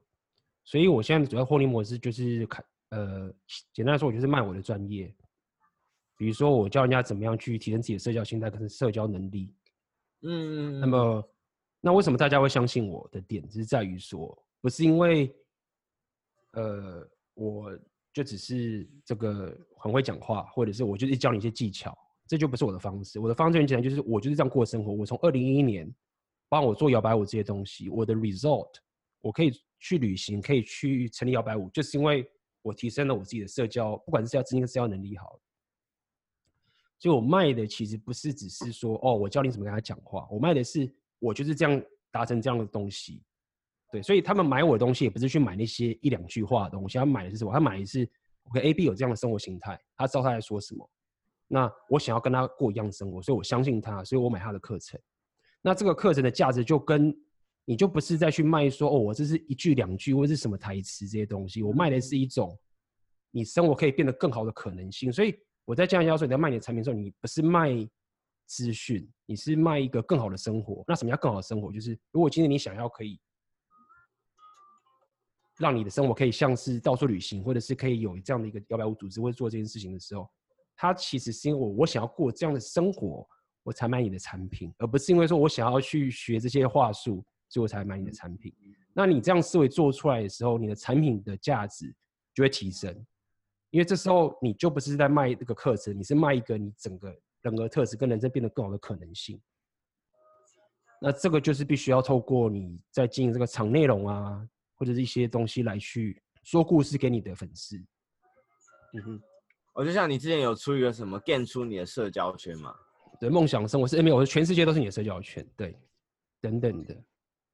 那包含现在我对，也请说，还有一个没有分了很多的产品。是这样子吗？就它有分级这样子？呃，不是，那个是一个产品而已。但是我还另外一个是我的订阅，是每个月收费的。对，然后可能就会分会员的成绩这样。对对对对对对。然后包含我还有个产品，现在是教人家怎么做自媒体创业的，叫做选择你的现实，嗯、就是我刚刚讲这些概念。所以，OK，对，所以比如说我现在卖人家怎么做自媒体创业好了。那我卖的点在哪边？就是说我是这样在过生活的。对，然后这样的一个产品卖出来之后，你的生活会变成什么样子？就是说，比如说我，他就了解说，哦，我原本是做科技主管，那我生活就只能这样。哦，我遇到瓶颈了，但如果我现在要改变我的生活形态，那我的职业该怎么办？所以我的我的整个课程的价值，必须要先从你可以有更好的生活形态，或是你想要过这样的生活形态的情形去走之后，然后再去卖你的产品。所以这也是我推荐，不管你是在卖健身啊，或者你在卖什么营养食品、卖营养学，都是就是都是这样，就是你要卖的是一个。人生变得更好的可能性，这个真实必须透露出来。你不能就是说啊，我不要露脸，我只要告诉你知识就好了，这不行，这个价值不够，因为大家要买你的人格特质跟你的生活更好的可能。可是像像你刚刚讲的那个，就是教人家如何做自媒体经营的课程呢、啊？你觉得什么样子的 TA 会比较适合？例如说是已经有在做一个，例如说自媒体某个领域的自媒体，然后他可能。初期或者是遇到一些瓶颈才来买吗？还是说你觉得说他有这种想法的人就可以来买？其实我觉得，我觉得只要你，只要应该这么说话，我觉得不管你是有全职还是兼职还是什么职业，我觉得其实都都可以买，都是可以适合你的。就是说这个不是说哦你要离职或者什么的，但是你必须要知，我觉得应该是一个你你如果不想要局限在我现在只有一份。安稳的工作，或是你已经有警觉，说一份安稳的工作，并不是真正安稳的。然后我希望可以有其他的可能性，或者是你觉得说不，我要完全开始创业，就是硬干也行。那我觉得这样的课程跟这样的一个技能，或是这样的一个一个创业的方式是很好的，而且它又低成本，又可以一个人做，而且没有什么库存，你不用买什么店面，你要的就是。当然要努力嘛，这是基本的。对对，那包含你，因为这个东西，比如说我刚刚讲这些创业的概念啊，你卖怎么卖你的价值，这些事情，包括你怎么做 marketing 这些事情，其实都有概念在里面的。如果你没有这些概念的话，你的课程的价格就是高不起来，因为你就是变得像，比如说，比如说像现在你去看那些课程，比如说什么什么最最大的课程叫什么什么什么，诶，反正就是一个课程，几百块这种嘛。对啊，嗯、那种的那种平台，就公有平台，大家就上传自己影片嘛，然后说哦，我教教写程式什么的，那些就是没有没有没有任何的价值的意思是说，他确实有教技术，但是我我去买的人，我就觉得哦，我就是要买你的这个资讯，我就买回来了。你你这个人是什么样子，我根本不 care。你就算没有过那时候，我也不 care。我就只是想告诉我怎么写程式就好了。那这个价格就是就是几百块，大家都是这样。但如果今天你的课程是不是只是这样？你已经跟人家有交流过，你已经他已经认识你了，然后他生生活现在是是这个样子，那他在买的时候，就算讲退一万步，你的课程可能都只是一模一样的资讯好了，但是嗯，他感觉就是不一样，而且他实践的的那个决心会不同。这要了解一件事情，是是心理学，就是说，今天我现在一个课程很棒的课程好了，我现在给两个人上，一个人我不收钱，一个人我收超贵，嗯，那个不付钱那个人他他。拿到之后，他登录他都不看，因为人是那付钱的时候，他是买价值的，人会 value 自己付钱的东西。那另外一个人他付了很多钱去买的时候，其实当他在决定要买的那一瞬间的之前，他早就已经下定决心了。他会排除万难的把他其他分心分心的事情都把它排掉。举个例子，今天如果你花很多钱去买个五月天的的演唱会的票，跟如果是一个人家送你的。演唱会的票，你可能拿免费的票，你就觉得啊，算了，可能有事情不能去了。但如果说你花了很多钱去买到那张演唱会的票，你就会排除万难把所有事情都排开，然后去这个演唱会。所以我要讲的意思就是说，你的课程的高价，当然你要有料，但是你也会帮助你的粉丝去更有专注力的去学习、去成长。因为毕竟他如果不行动，你课程再好也没屁用。对，那这就是为什么你要去经营长内容的一个关键点的关系，而不是只是做个线上课程传上去，然后卖个低价。嗯哼。所以等于说，呃，就以你刚刚举那个例子好了。哎，Hello Emily talk to you，欢迎你的加入。就是，例如说你刚刚讲的那个例子好，例如说我假设我是写一个城市交易，像是教程式语言这么。技术或这么无聊的事情，那他如果是一个人，他呃有在经营一些 YouTube 或是文章，然后他甚至教一些不懂的人怎么去入门，那我们就觉得这个人很真实，就会觉得说，哎，这个人很常在曝光，然后他很有心在做这一块。那 even 是他出一个一模一样的课程，但是他的售价就是可以收比较贵，因为我们觉得说我已经了解这个人，我会想要再买他其他的东西。对，我举个例子，你可以查 YouTuber，他的、嗯、他的名称叫 Tech Lead，我之前有提过这个人，T E C H、嗯、然后 L E A D，就是 Tech Lead，就是 Lead 就是那个 T E C H。呃，T E C H Tech 嘛，就是技术，然后 L E A D 就是领导者，Tech Lead。这个人是一个他在 Go 他是 Google 的前主管，然后又在 Facebook 工作，然后他有 YouTube 频道，现在人订阅者蛮多的。他就是就是就是在这边分享一些 Computer Science 的东西。那他当然很有料，他他然后他就是一直这样子让人家了解他的人生。我比较讲人生，对他他他最近又他甚至还分享他离婚的事情等等这些东西。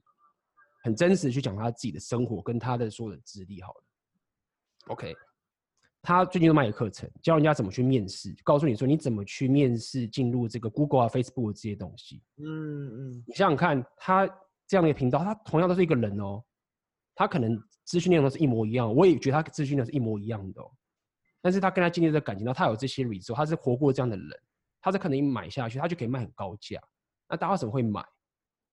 尽管他内心知道说，哦，这个东西可能我去 Google 都有，或者怎么样，但是为什么我会买这么贵的课程？因为我相信他，他频道经营这么久，我花了这么多时间一直看他免费内容，我真的也相信他，我也改变了，所以我就愿意花这个更多的钱去买他的课程，而且我花了很多钱之后呢，我又会更下定决心要好好的念，这是个正向循环。所以，呃，我要讲就是说，其实这个就是我的课程取得是你的现实在在教你怎么做的东西，就是说。现在台湾的 YouTuber 或者 Podcast，就是像我们这 Podcast，我们大家都不知道该怎么赚钱。原因就是在于说，你不知道那个商业模式，你你没办法相信说你可以卖这么贵，因为你觉得不可能嘛。但是我只告诉你是可以的，但是你必须要花很多的苦功，去把这些真实跟你的 personality 建立出来，让你的观众相信你之后，这是会这个正向循环。嗯哼，可是，例如说，even 我是做一个完全不一样的领域，他不会遭遭受到一些质疑吗？例如说，呃，你说那个 Tech Lee，他后来在讲怎么教你面试嘛，那不会有，例如说乡民或有些人质疑他说，哎，你这个东西不是专业，你你做这个可能做的不好或什么的。例如说，例如说我举个例好，假设可能 A B 你现在在教一些自我成长的东西，那你突然开一个厨艺的课程，那是不是会有一些？其他领域的人来质疑你，OK，OK，okay, okay, 我了解，没有没有错，合理的。那这个创业有很重要的概念，就是说，你要你不是帮助所有人。我举例好了，就是说，比如说摇摆舞好了，对不对？我教的是谁？我要找我可以教的人嘛。所以创业的概念就是说，嗯嗯嗯，当然你要有实力。但是除了实力外，你更重要一点是在说，你要找到你可以帮助的那些人。如果你一直觉得说你不够强，然后你就忽略那些你可以帮助的人的话，那你的思维就错了。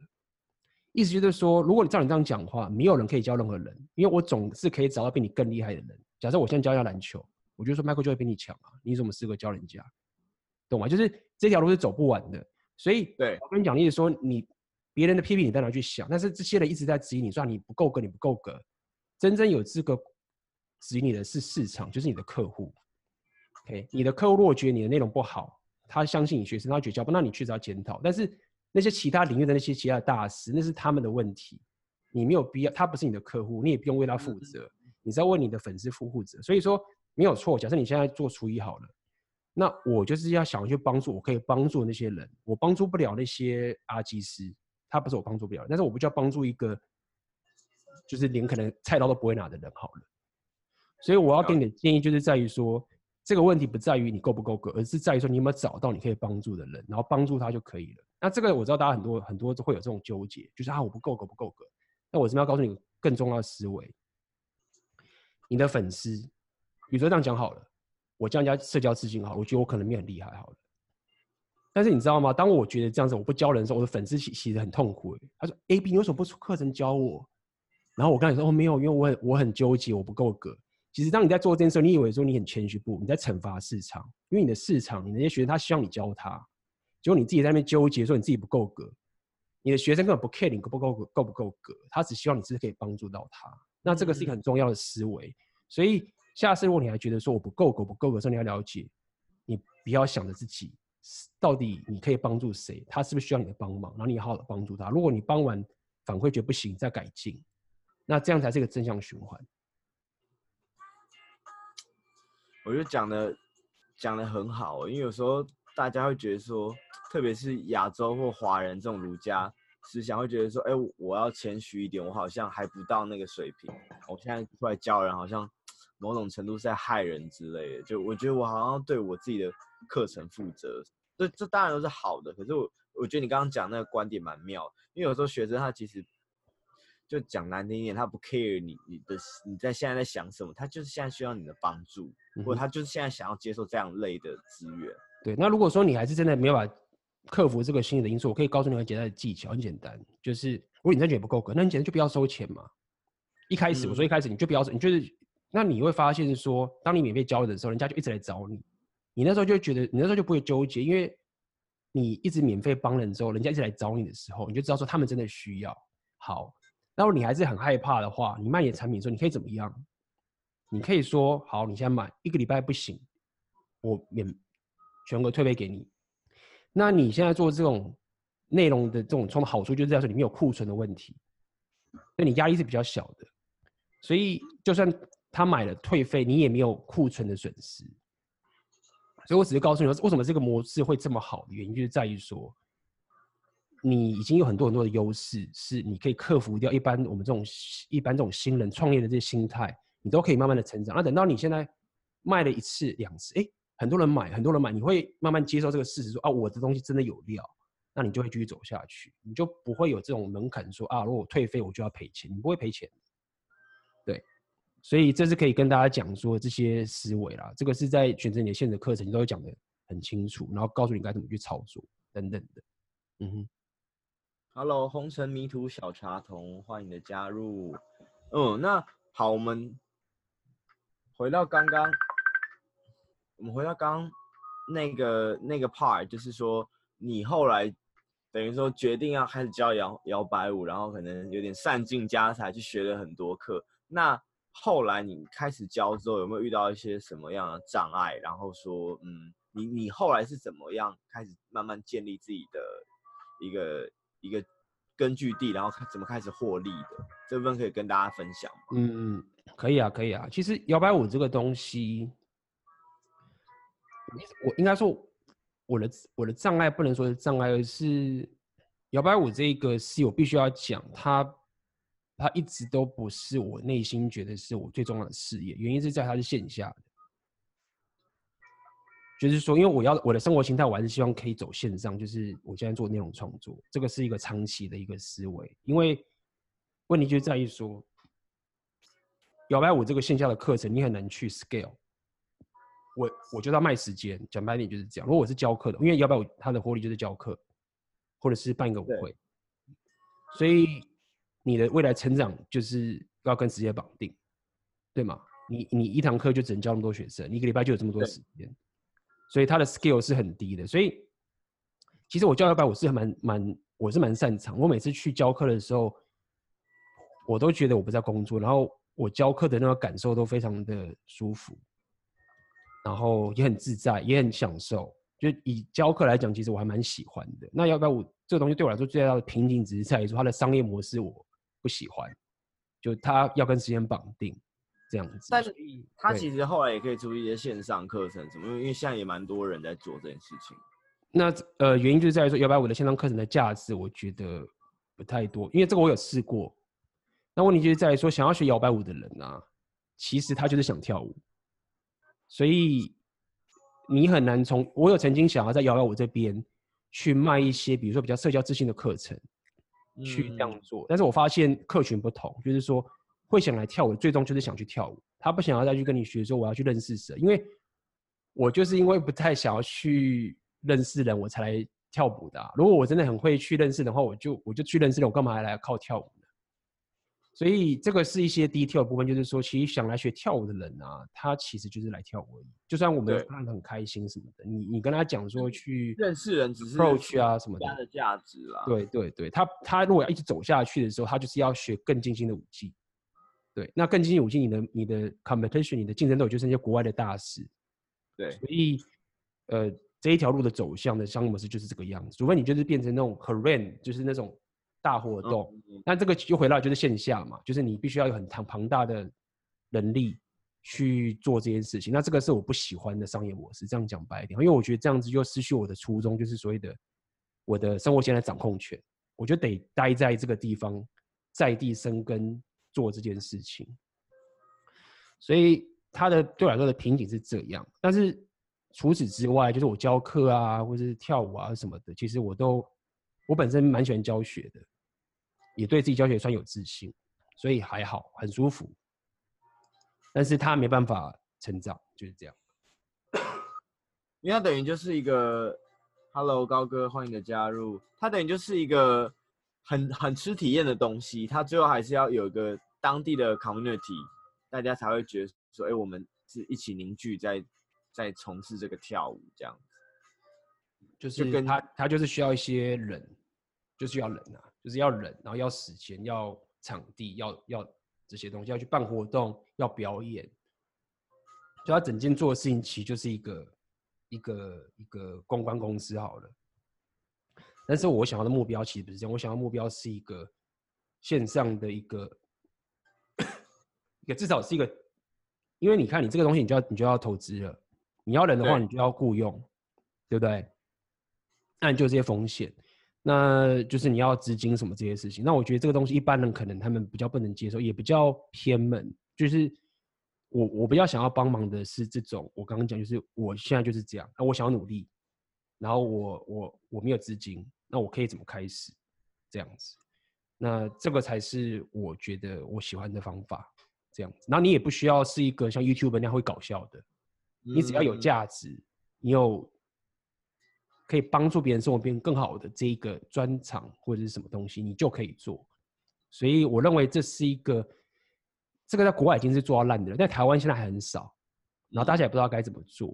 那我认为这个是大家可以去做，任何人都可以做，一个手机就行了。有网络，对，嗯哼，所以那这个东西也是你渐渐发现的吗？就是说，可能你在做摇摆舞的教学这四年，然后，对，没错，是我渐渐发现的。对，原本我只是想说在尝试，然后我不断的去，就刚刚讲嘛，就是买课程，然后去听这些长内容，不断的去挖掘，花了很多钱，当然也是浪费很多钱，确实是这样。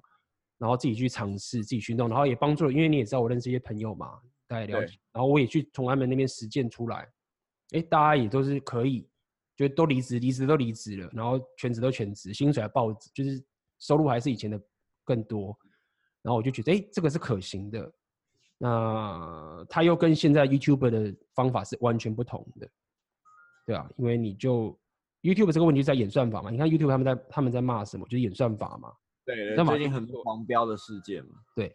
那演算法的问题在哪边？就是在于说，你的粉丝是来自于你的，你的盈利是来自你的流量。刚刚讲广告跟业配这件事情，但是我刚刚讲这些东西根本不会被那些东西绑架，因为他就是你的铁粉，他根本不是什么演算法了，他就是跟你很铁粉的，那你就是要卖一个很你很高价的价值给他，所以这件这个方法其实在台湾有啦，就是上次那个 Zoe 他其实他也在教人家这个东西，他也其实也是类似这样的概念。对等等的已经有了，对。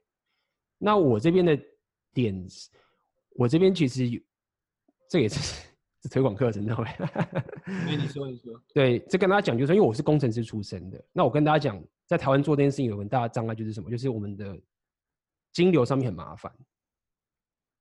上次我有在 Podcast 我有跟大家讲嘛，就是我们是不能用 PayPal 的，因为我刚刚讲这个模式有一个技术上问题必须要解决，就是你在卖你的产品的时候，一切都要自动化。对吗？那我可以跟大家讲，就是你要自动化，你现在在台湾的平台就是什么 Press Play 啊，嗯，Press Play 平台的问题在哪边？第一个，它会抽你很高的佣金，我记得是三十到四十趴。对对，很可怕，就是你卖一个东西，你要被抽三十走。对啊，这很可怕啊，很多啊。假设我现在卖一课程卖一万块，我要被抽三千块，对不对？好，这是第一个问题。第二个问题是，这些平台它一定会要求你的价格不能上去，你的你的课程价格就是要在那个地方。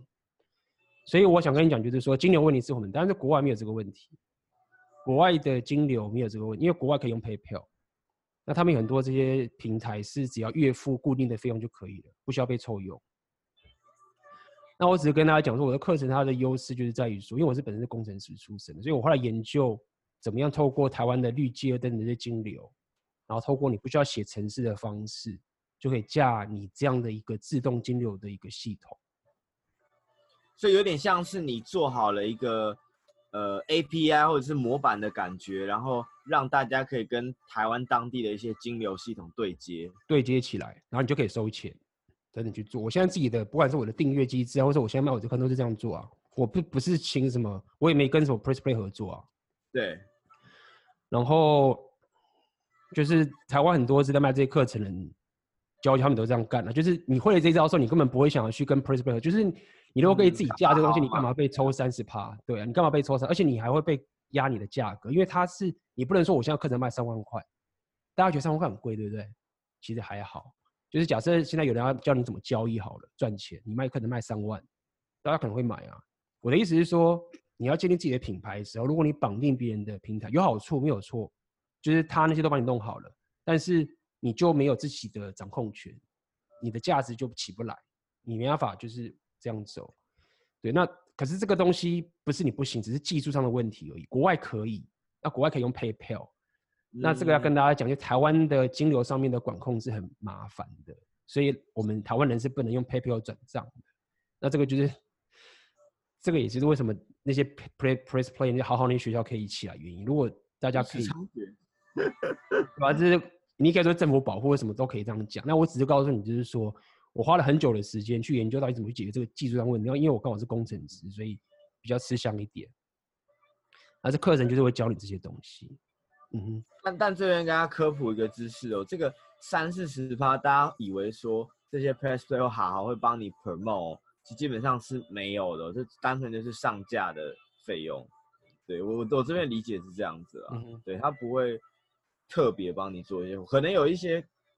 基本的 campaign 呐、啊，可是他不会说哦，我只要上架，然后就一切安定。因为我记得他好像有时候那种脚本或者是摄影动画，你还在自己找人去弄，不是说我提供一个企划发想，他就帮你搞定。对，那对。另外一点是我刚刚也讲，就是说，就是他那些平台帮你 promote，其实我觉得没有太大意义，就是他只让你看到而已。因为我刚刚讲，就是你这个东西是要经营铁粉的，因为你是高价，你是卖你的生活形态跟人文特质的。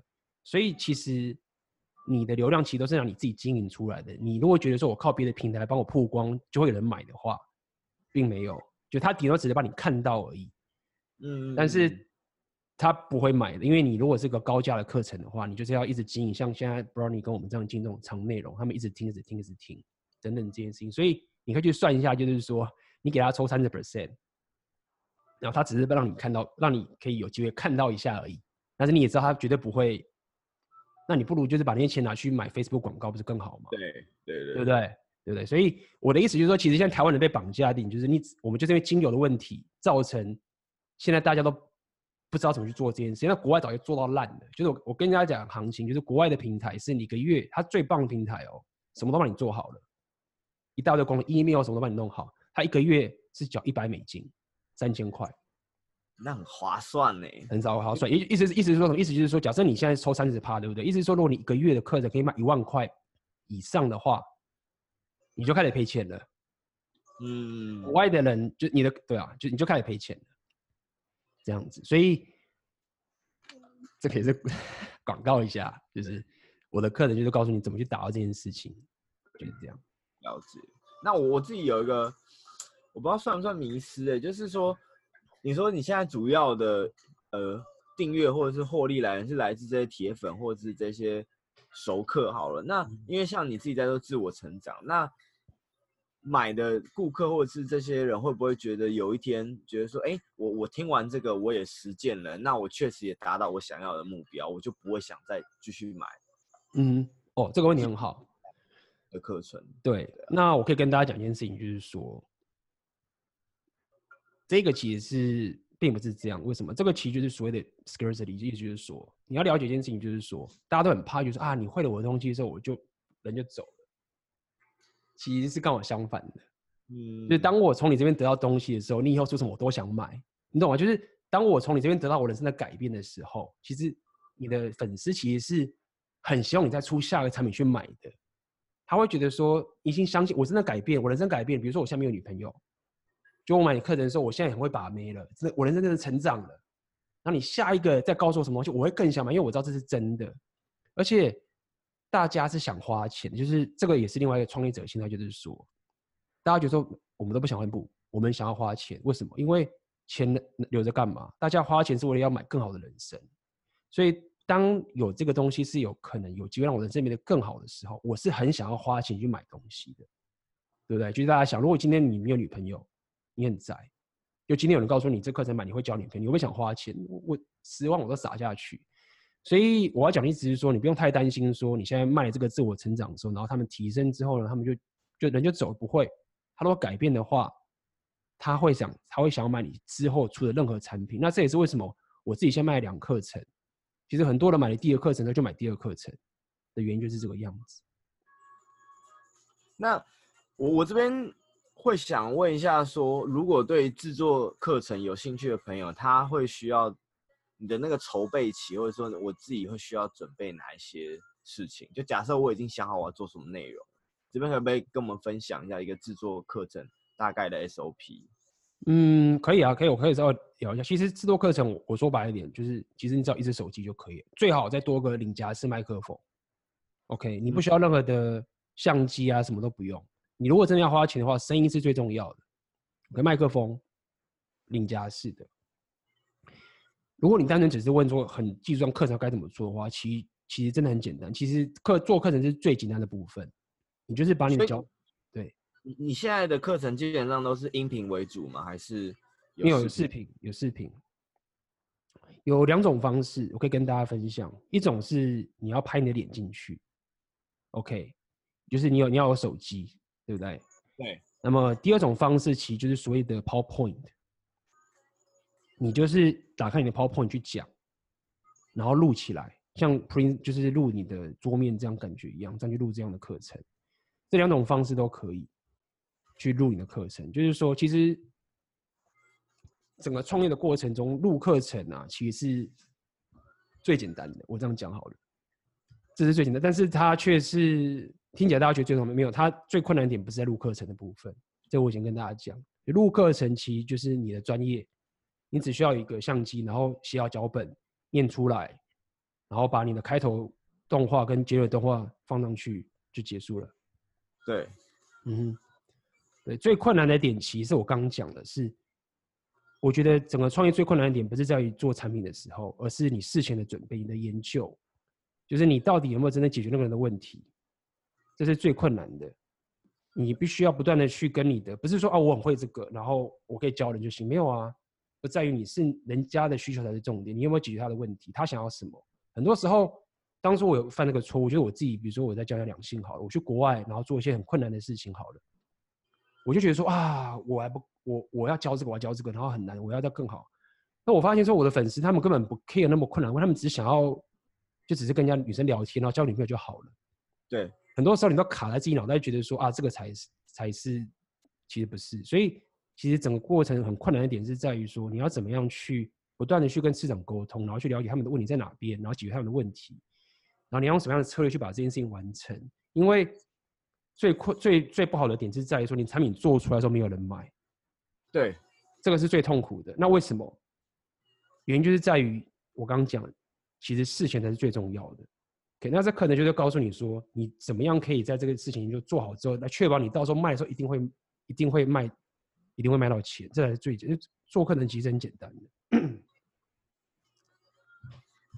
嗯，所以嗯，那。这边就回到一个问题，就是说，呃，我自己自己之前有看个研究啦，就是说，大家会觉得说，好像女性的一些创业比较容易成功，但有一部分的原因是因为他们会先市场调查好，说，哎，现在还需要哪些东西是我可以提供的服务。可是我觉得男有时候男性的创业者反而是容易觉得说，哎、欸，我现在想做这个，他应该会成功。所以我觉得有时候是思维的不同。对，嗯、好，那那回到你刚刚讲那部分，这边的话，我怎么去做一个初步的市场调查或者分析，说，哎、欸，什么样的需求在这市场上是呃需要的，然后我可以去解决。呃，如果在做课程前，一定也做了不少的研究。呃，对对对，没错没错。第一个是我觉得你要做市场调查，有分两，我觉得应该先这样讲，就是说最简单最简单的方，最直接的方，就是你要了解一件事情是，你不要有这种蓝海心态，就你不要觉得说啊，我这个东西没有人知道最好啊，市场上都没有人在聊这件事情，这个东西最棒。我要如果这个东西这样，我那我告诉你，很危险。你会觉得没人在干的事情，不是因为没人干，而是大家都失败了。对对，OK，所以这是第一个心态，就是不要有那种觉得说啊，我我我这个是发现新大陆的感觉。对，没有没有没有，就是你这种事情一定会几率败率几率最高的。那反过来说，意思什么意思？就是说，你做这个东西，一定市场早就有人很多人开始做了。所以你要去做市场调查的最关键的两个方法就是什么？第一个，你直接去研究你的竞争者，因为这些竞争者早就已经先失败过好几次了。因为你就捡现成的便宜了，所以第一个方法很简单，是什么？你先假装你是竞争者的客户，他什么免费的时候你就订阅，他不是有一些免费订阅什么之类的吗？对对对，对，去订阅，就看到你在干嘛。OK，你从研究你的竞争者的时候，你就可以赢过很多自己乱摸的人了。他已经帮你解决掉很多你可以避过的错误了。OK，那这是第一个方法。第二个方法就是所谓的一定会有很多论坛。那你像 Google、Facebook 什么社团，一定一大堆。你教人家把妹，一按下去，什么东西都跑出来。你教人家饮食，啪，什么都跑出来了。所以你要去深入到那些社团里面，然后跟着里面的社，这很重要哦。就是说你在研究你的客户的时候，不是只去看而已，你要活出他们的人生，你要去讲他们的语言。比如说我们在讲把妹，说我们在讲 game，你要知道这这是什么意思。你说 AA 是什么意思？你要知道。所以你要去深入到那些社团的里面的人，去跟他们讲一样的话，这样子你才有办法去了解他们的需求是什么。对，那这两个方法我觉得是你很重要的策略，也是每个人都可以用的做的策略。就等于说，第一个是研究你的竞争对手，然后第二个是可能，嗯，去加入一些其他的社团，对，然后当然了解，对，了解他们的情形。那这个情形是，如果你没有你没有任何铁粉的时候。那第三个是你已经有经营自己的铁粉的时候，你当然就是要去细心问你的粉丝那些问题嘛。那大家不要怕去问自己粉丝问题，你知道，其实粉丝是很愿意帮你的，甚至我可以说，你粉丝搞不好很愿意帮你做你的产品，因为大家有这个社群的概念嘛，就是希望我们一起加入，一起来完成这件事情，所以你不用那么怕去。跟你的粉丝要求东西，嗯，对你，你去问，你就讲很直接，你不要闪，不要，你不要讲在说啊，我们有想要问你什么，但是如果你可以回答这个问题的话，你可以不要，你就跟他讲说，我现在有个很需要你的帮忙，你这样可以帮我做很多很多事情。如果你花了两分钟回答我这些问题的话，可以带给我非常非常大的帮助，你就很直接，这个其实反而这是最好的。嗯，真的，我觉得，对大家有时候真的会觉得说，啊，我好像不好意思要求什么。但是如果是真的是粉丝，他其实蛮，他做这件事情的时候也是开心的，他不会觉得说这是很过分的请求什么的。对，没错没错，粉丝是很愿意帮，很多人其实是愿意很愿意帮人的。对，这样，那当然是你平常的时候你就已经免费给予价值很多给他，他相信你的嘛。那这个是平日的苦工，那这个当然的。但是我相信这个大家都可以做得到，就是认真的工作这样子。嗯那最后的话，你有没有一些建议给说，如果有一些人想要开始打造自己的理想生活，他第一个他怎么觉察自己的现在生活状态是不是他所满意的？然后再来说，他可以做哪些尝试，去逐步逐步的呃找到自己想要的这种建立自己的 lifestyle 的风格。嗯哼，呃，有我有我有一个我觉得蛮重要的建议，就是说，其实。无论你现在是不是要走这个自媒体创业等等这件事情，就是这个是比这个 scope 更大的。我觉得你必须要先去有一个很具象化，说到底我三年后或者一年后我的生活是长什么样子。我觉得这件事情，对，我觉得现在很多人都不会去做这件事，一年后变成我不知道。就是说，你都不知道你一年后的生活是长什么样子，那你怎么知道你现在要干嘛？你没有目标的话，那你就是你就是乱戳，那你怎么会走到那个目标？所以我觉得第一步是你至少要先写出你半年后、你一年后、三年后，不要到五年，五年太久了，以后自己都很难说。三年后的时候，你的生活是长什么样？你早上起来的时候，你是在什么城市？你开什么样的车？你的工作在哪个地方？然后你的生，你的女朋友在哪边？你女朋友是什么样的人？都把它写出来。这是你真的想过的生活。OK，要具象化。你如果你说啊，我不知道是什么，没有关系，猜一个。我不我不知道我要开 B N W 还是 Benz，你就随便猜一个，先 B N W 吧。因为这个东西不代表不能改。你可能过了半年之后你喜欢 Benz，你就换，你可以。但是无论怎么样，这个具象化东西要先写出来，因为。你必须要有一个具象化的东西在前面之后，你再逆推回来之后，你才知道说为什么我今天要去拍这个影片。如果你没有这个具象化目标前面的时候，你就会觉得说，我今天干嘛去健身？我今天干嘛吃这个东西？我今天干嘛拍影片？我今天干嘛跟什么什么的？对。但是如果说你把这种写出来的时候，你逆推回来之后，就你会推说我一年后要做什么？推回来半年后我要干嘛？再来一个月后我要干嘛？一周的时候我要干嘛？要到明天我要干嘛？那你明天去做这件事情哦。因为它是 逆推回来的结果，势必我就要做这件事情。那这样子的话，你才会有动力，你才会每天才会很踏实的去做这件事情。那这个是我可以给你呃最最简短的建议，这样子。嗯哼。那如果你想要了解更多细节，我觉得就是对啊，这个就很多了。我的频道其实就在讲这些事情。等于说，你先规划好自己的。呃，理想蓝图就是说你，你你觉得大概之后你会在过着什么样的生活？那这种东西当然就是越 detail 越好，就是不一可能不一定只有说生活或工作或感情的，可能说很细的东西，例如说我现在是个什么样的人啊，然后我的穿着打扮这些也都可以。没错没错。然后我觉得还有另外一个也是可以给大家的建议，是我常做就是。你甚至可以写点看书。假设今天我不做这件事情的时候，我三年后、一年后跟三年后生活会长什么样子？假设我今天只是乖乖的去做我原本这个工作，或者怎么样，然后我不去做这个自媒体传说，我不去做旅行，或者其他任何事情都好，不一定要自媒体创业。然后你去想看我三年后生活会变成什么样子？我觉得这很重要。就是很多时候我们都很害怕说做的时候的风险是怎么样，但是我们都低估了说你不做的时候。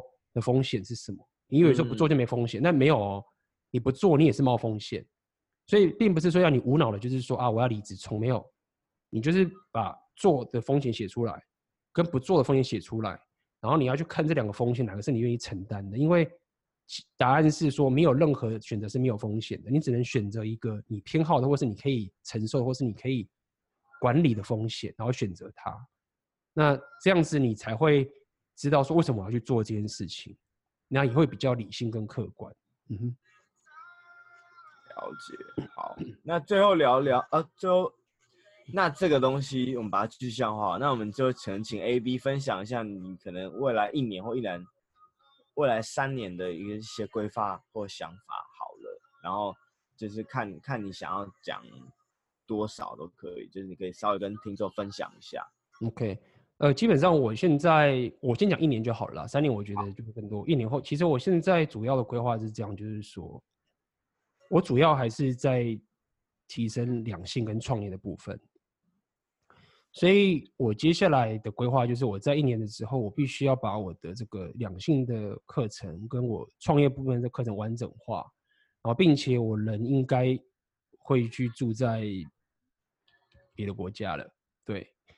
那么，也就是完成我自己的生活形态，包含这些事情。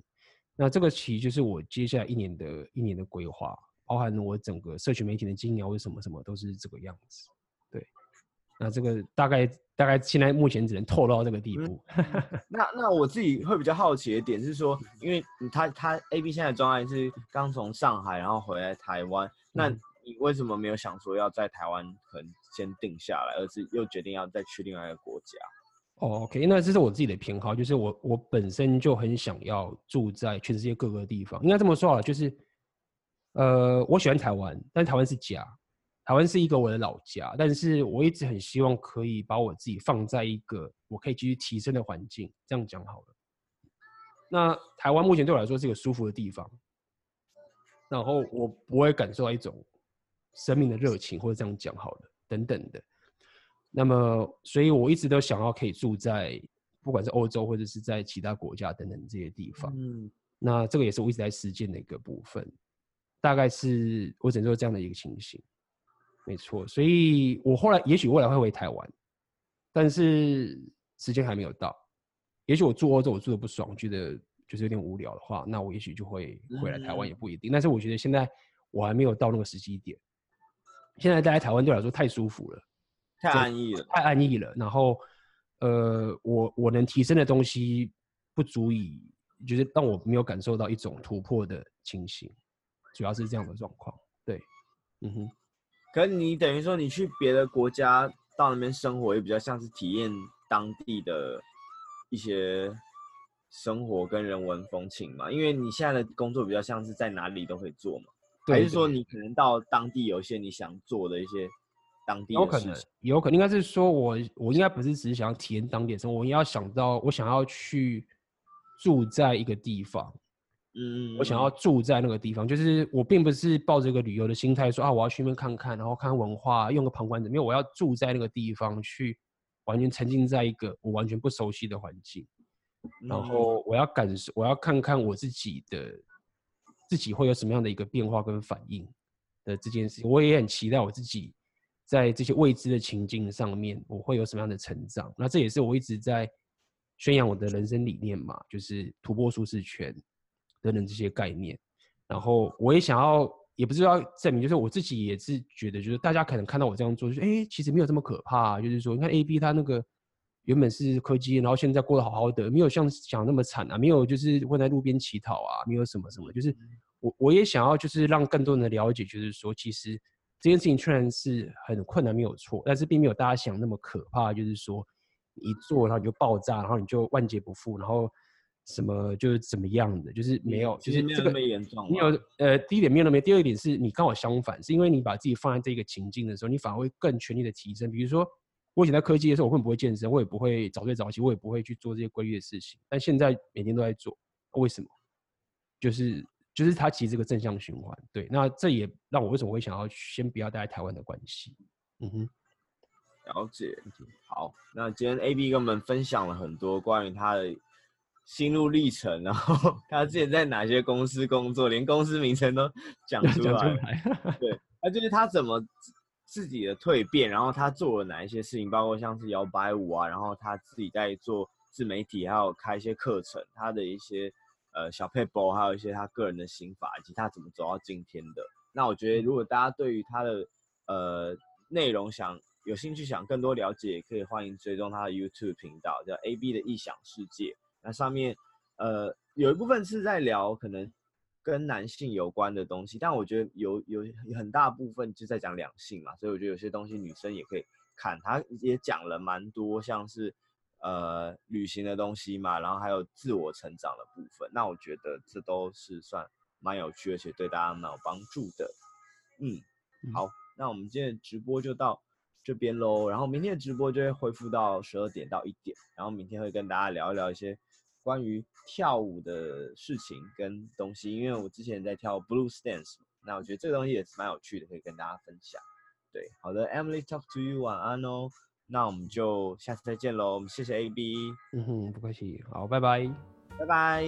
好的，今天的 podcast 就到这边为止啦。如果你喜欢的话，请你点赞、订阅、分享。因为要告诉你的是，若你想要了解更多自媒体创业以及拓展你生活形态的相关内容，我在十一月份在台北。台中、高雄有办个讲座，讲座名称叫做《选择你的现实》。在讲座里面，我会告诉你更加细节的做法。可以想了解更多讲座资讯的话，就请点下面的链接吧。好，那么今天的 podcast 就到这边为止啦，我们就下次见喽，拜拜。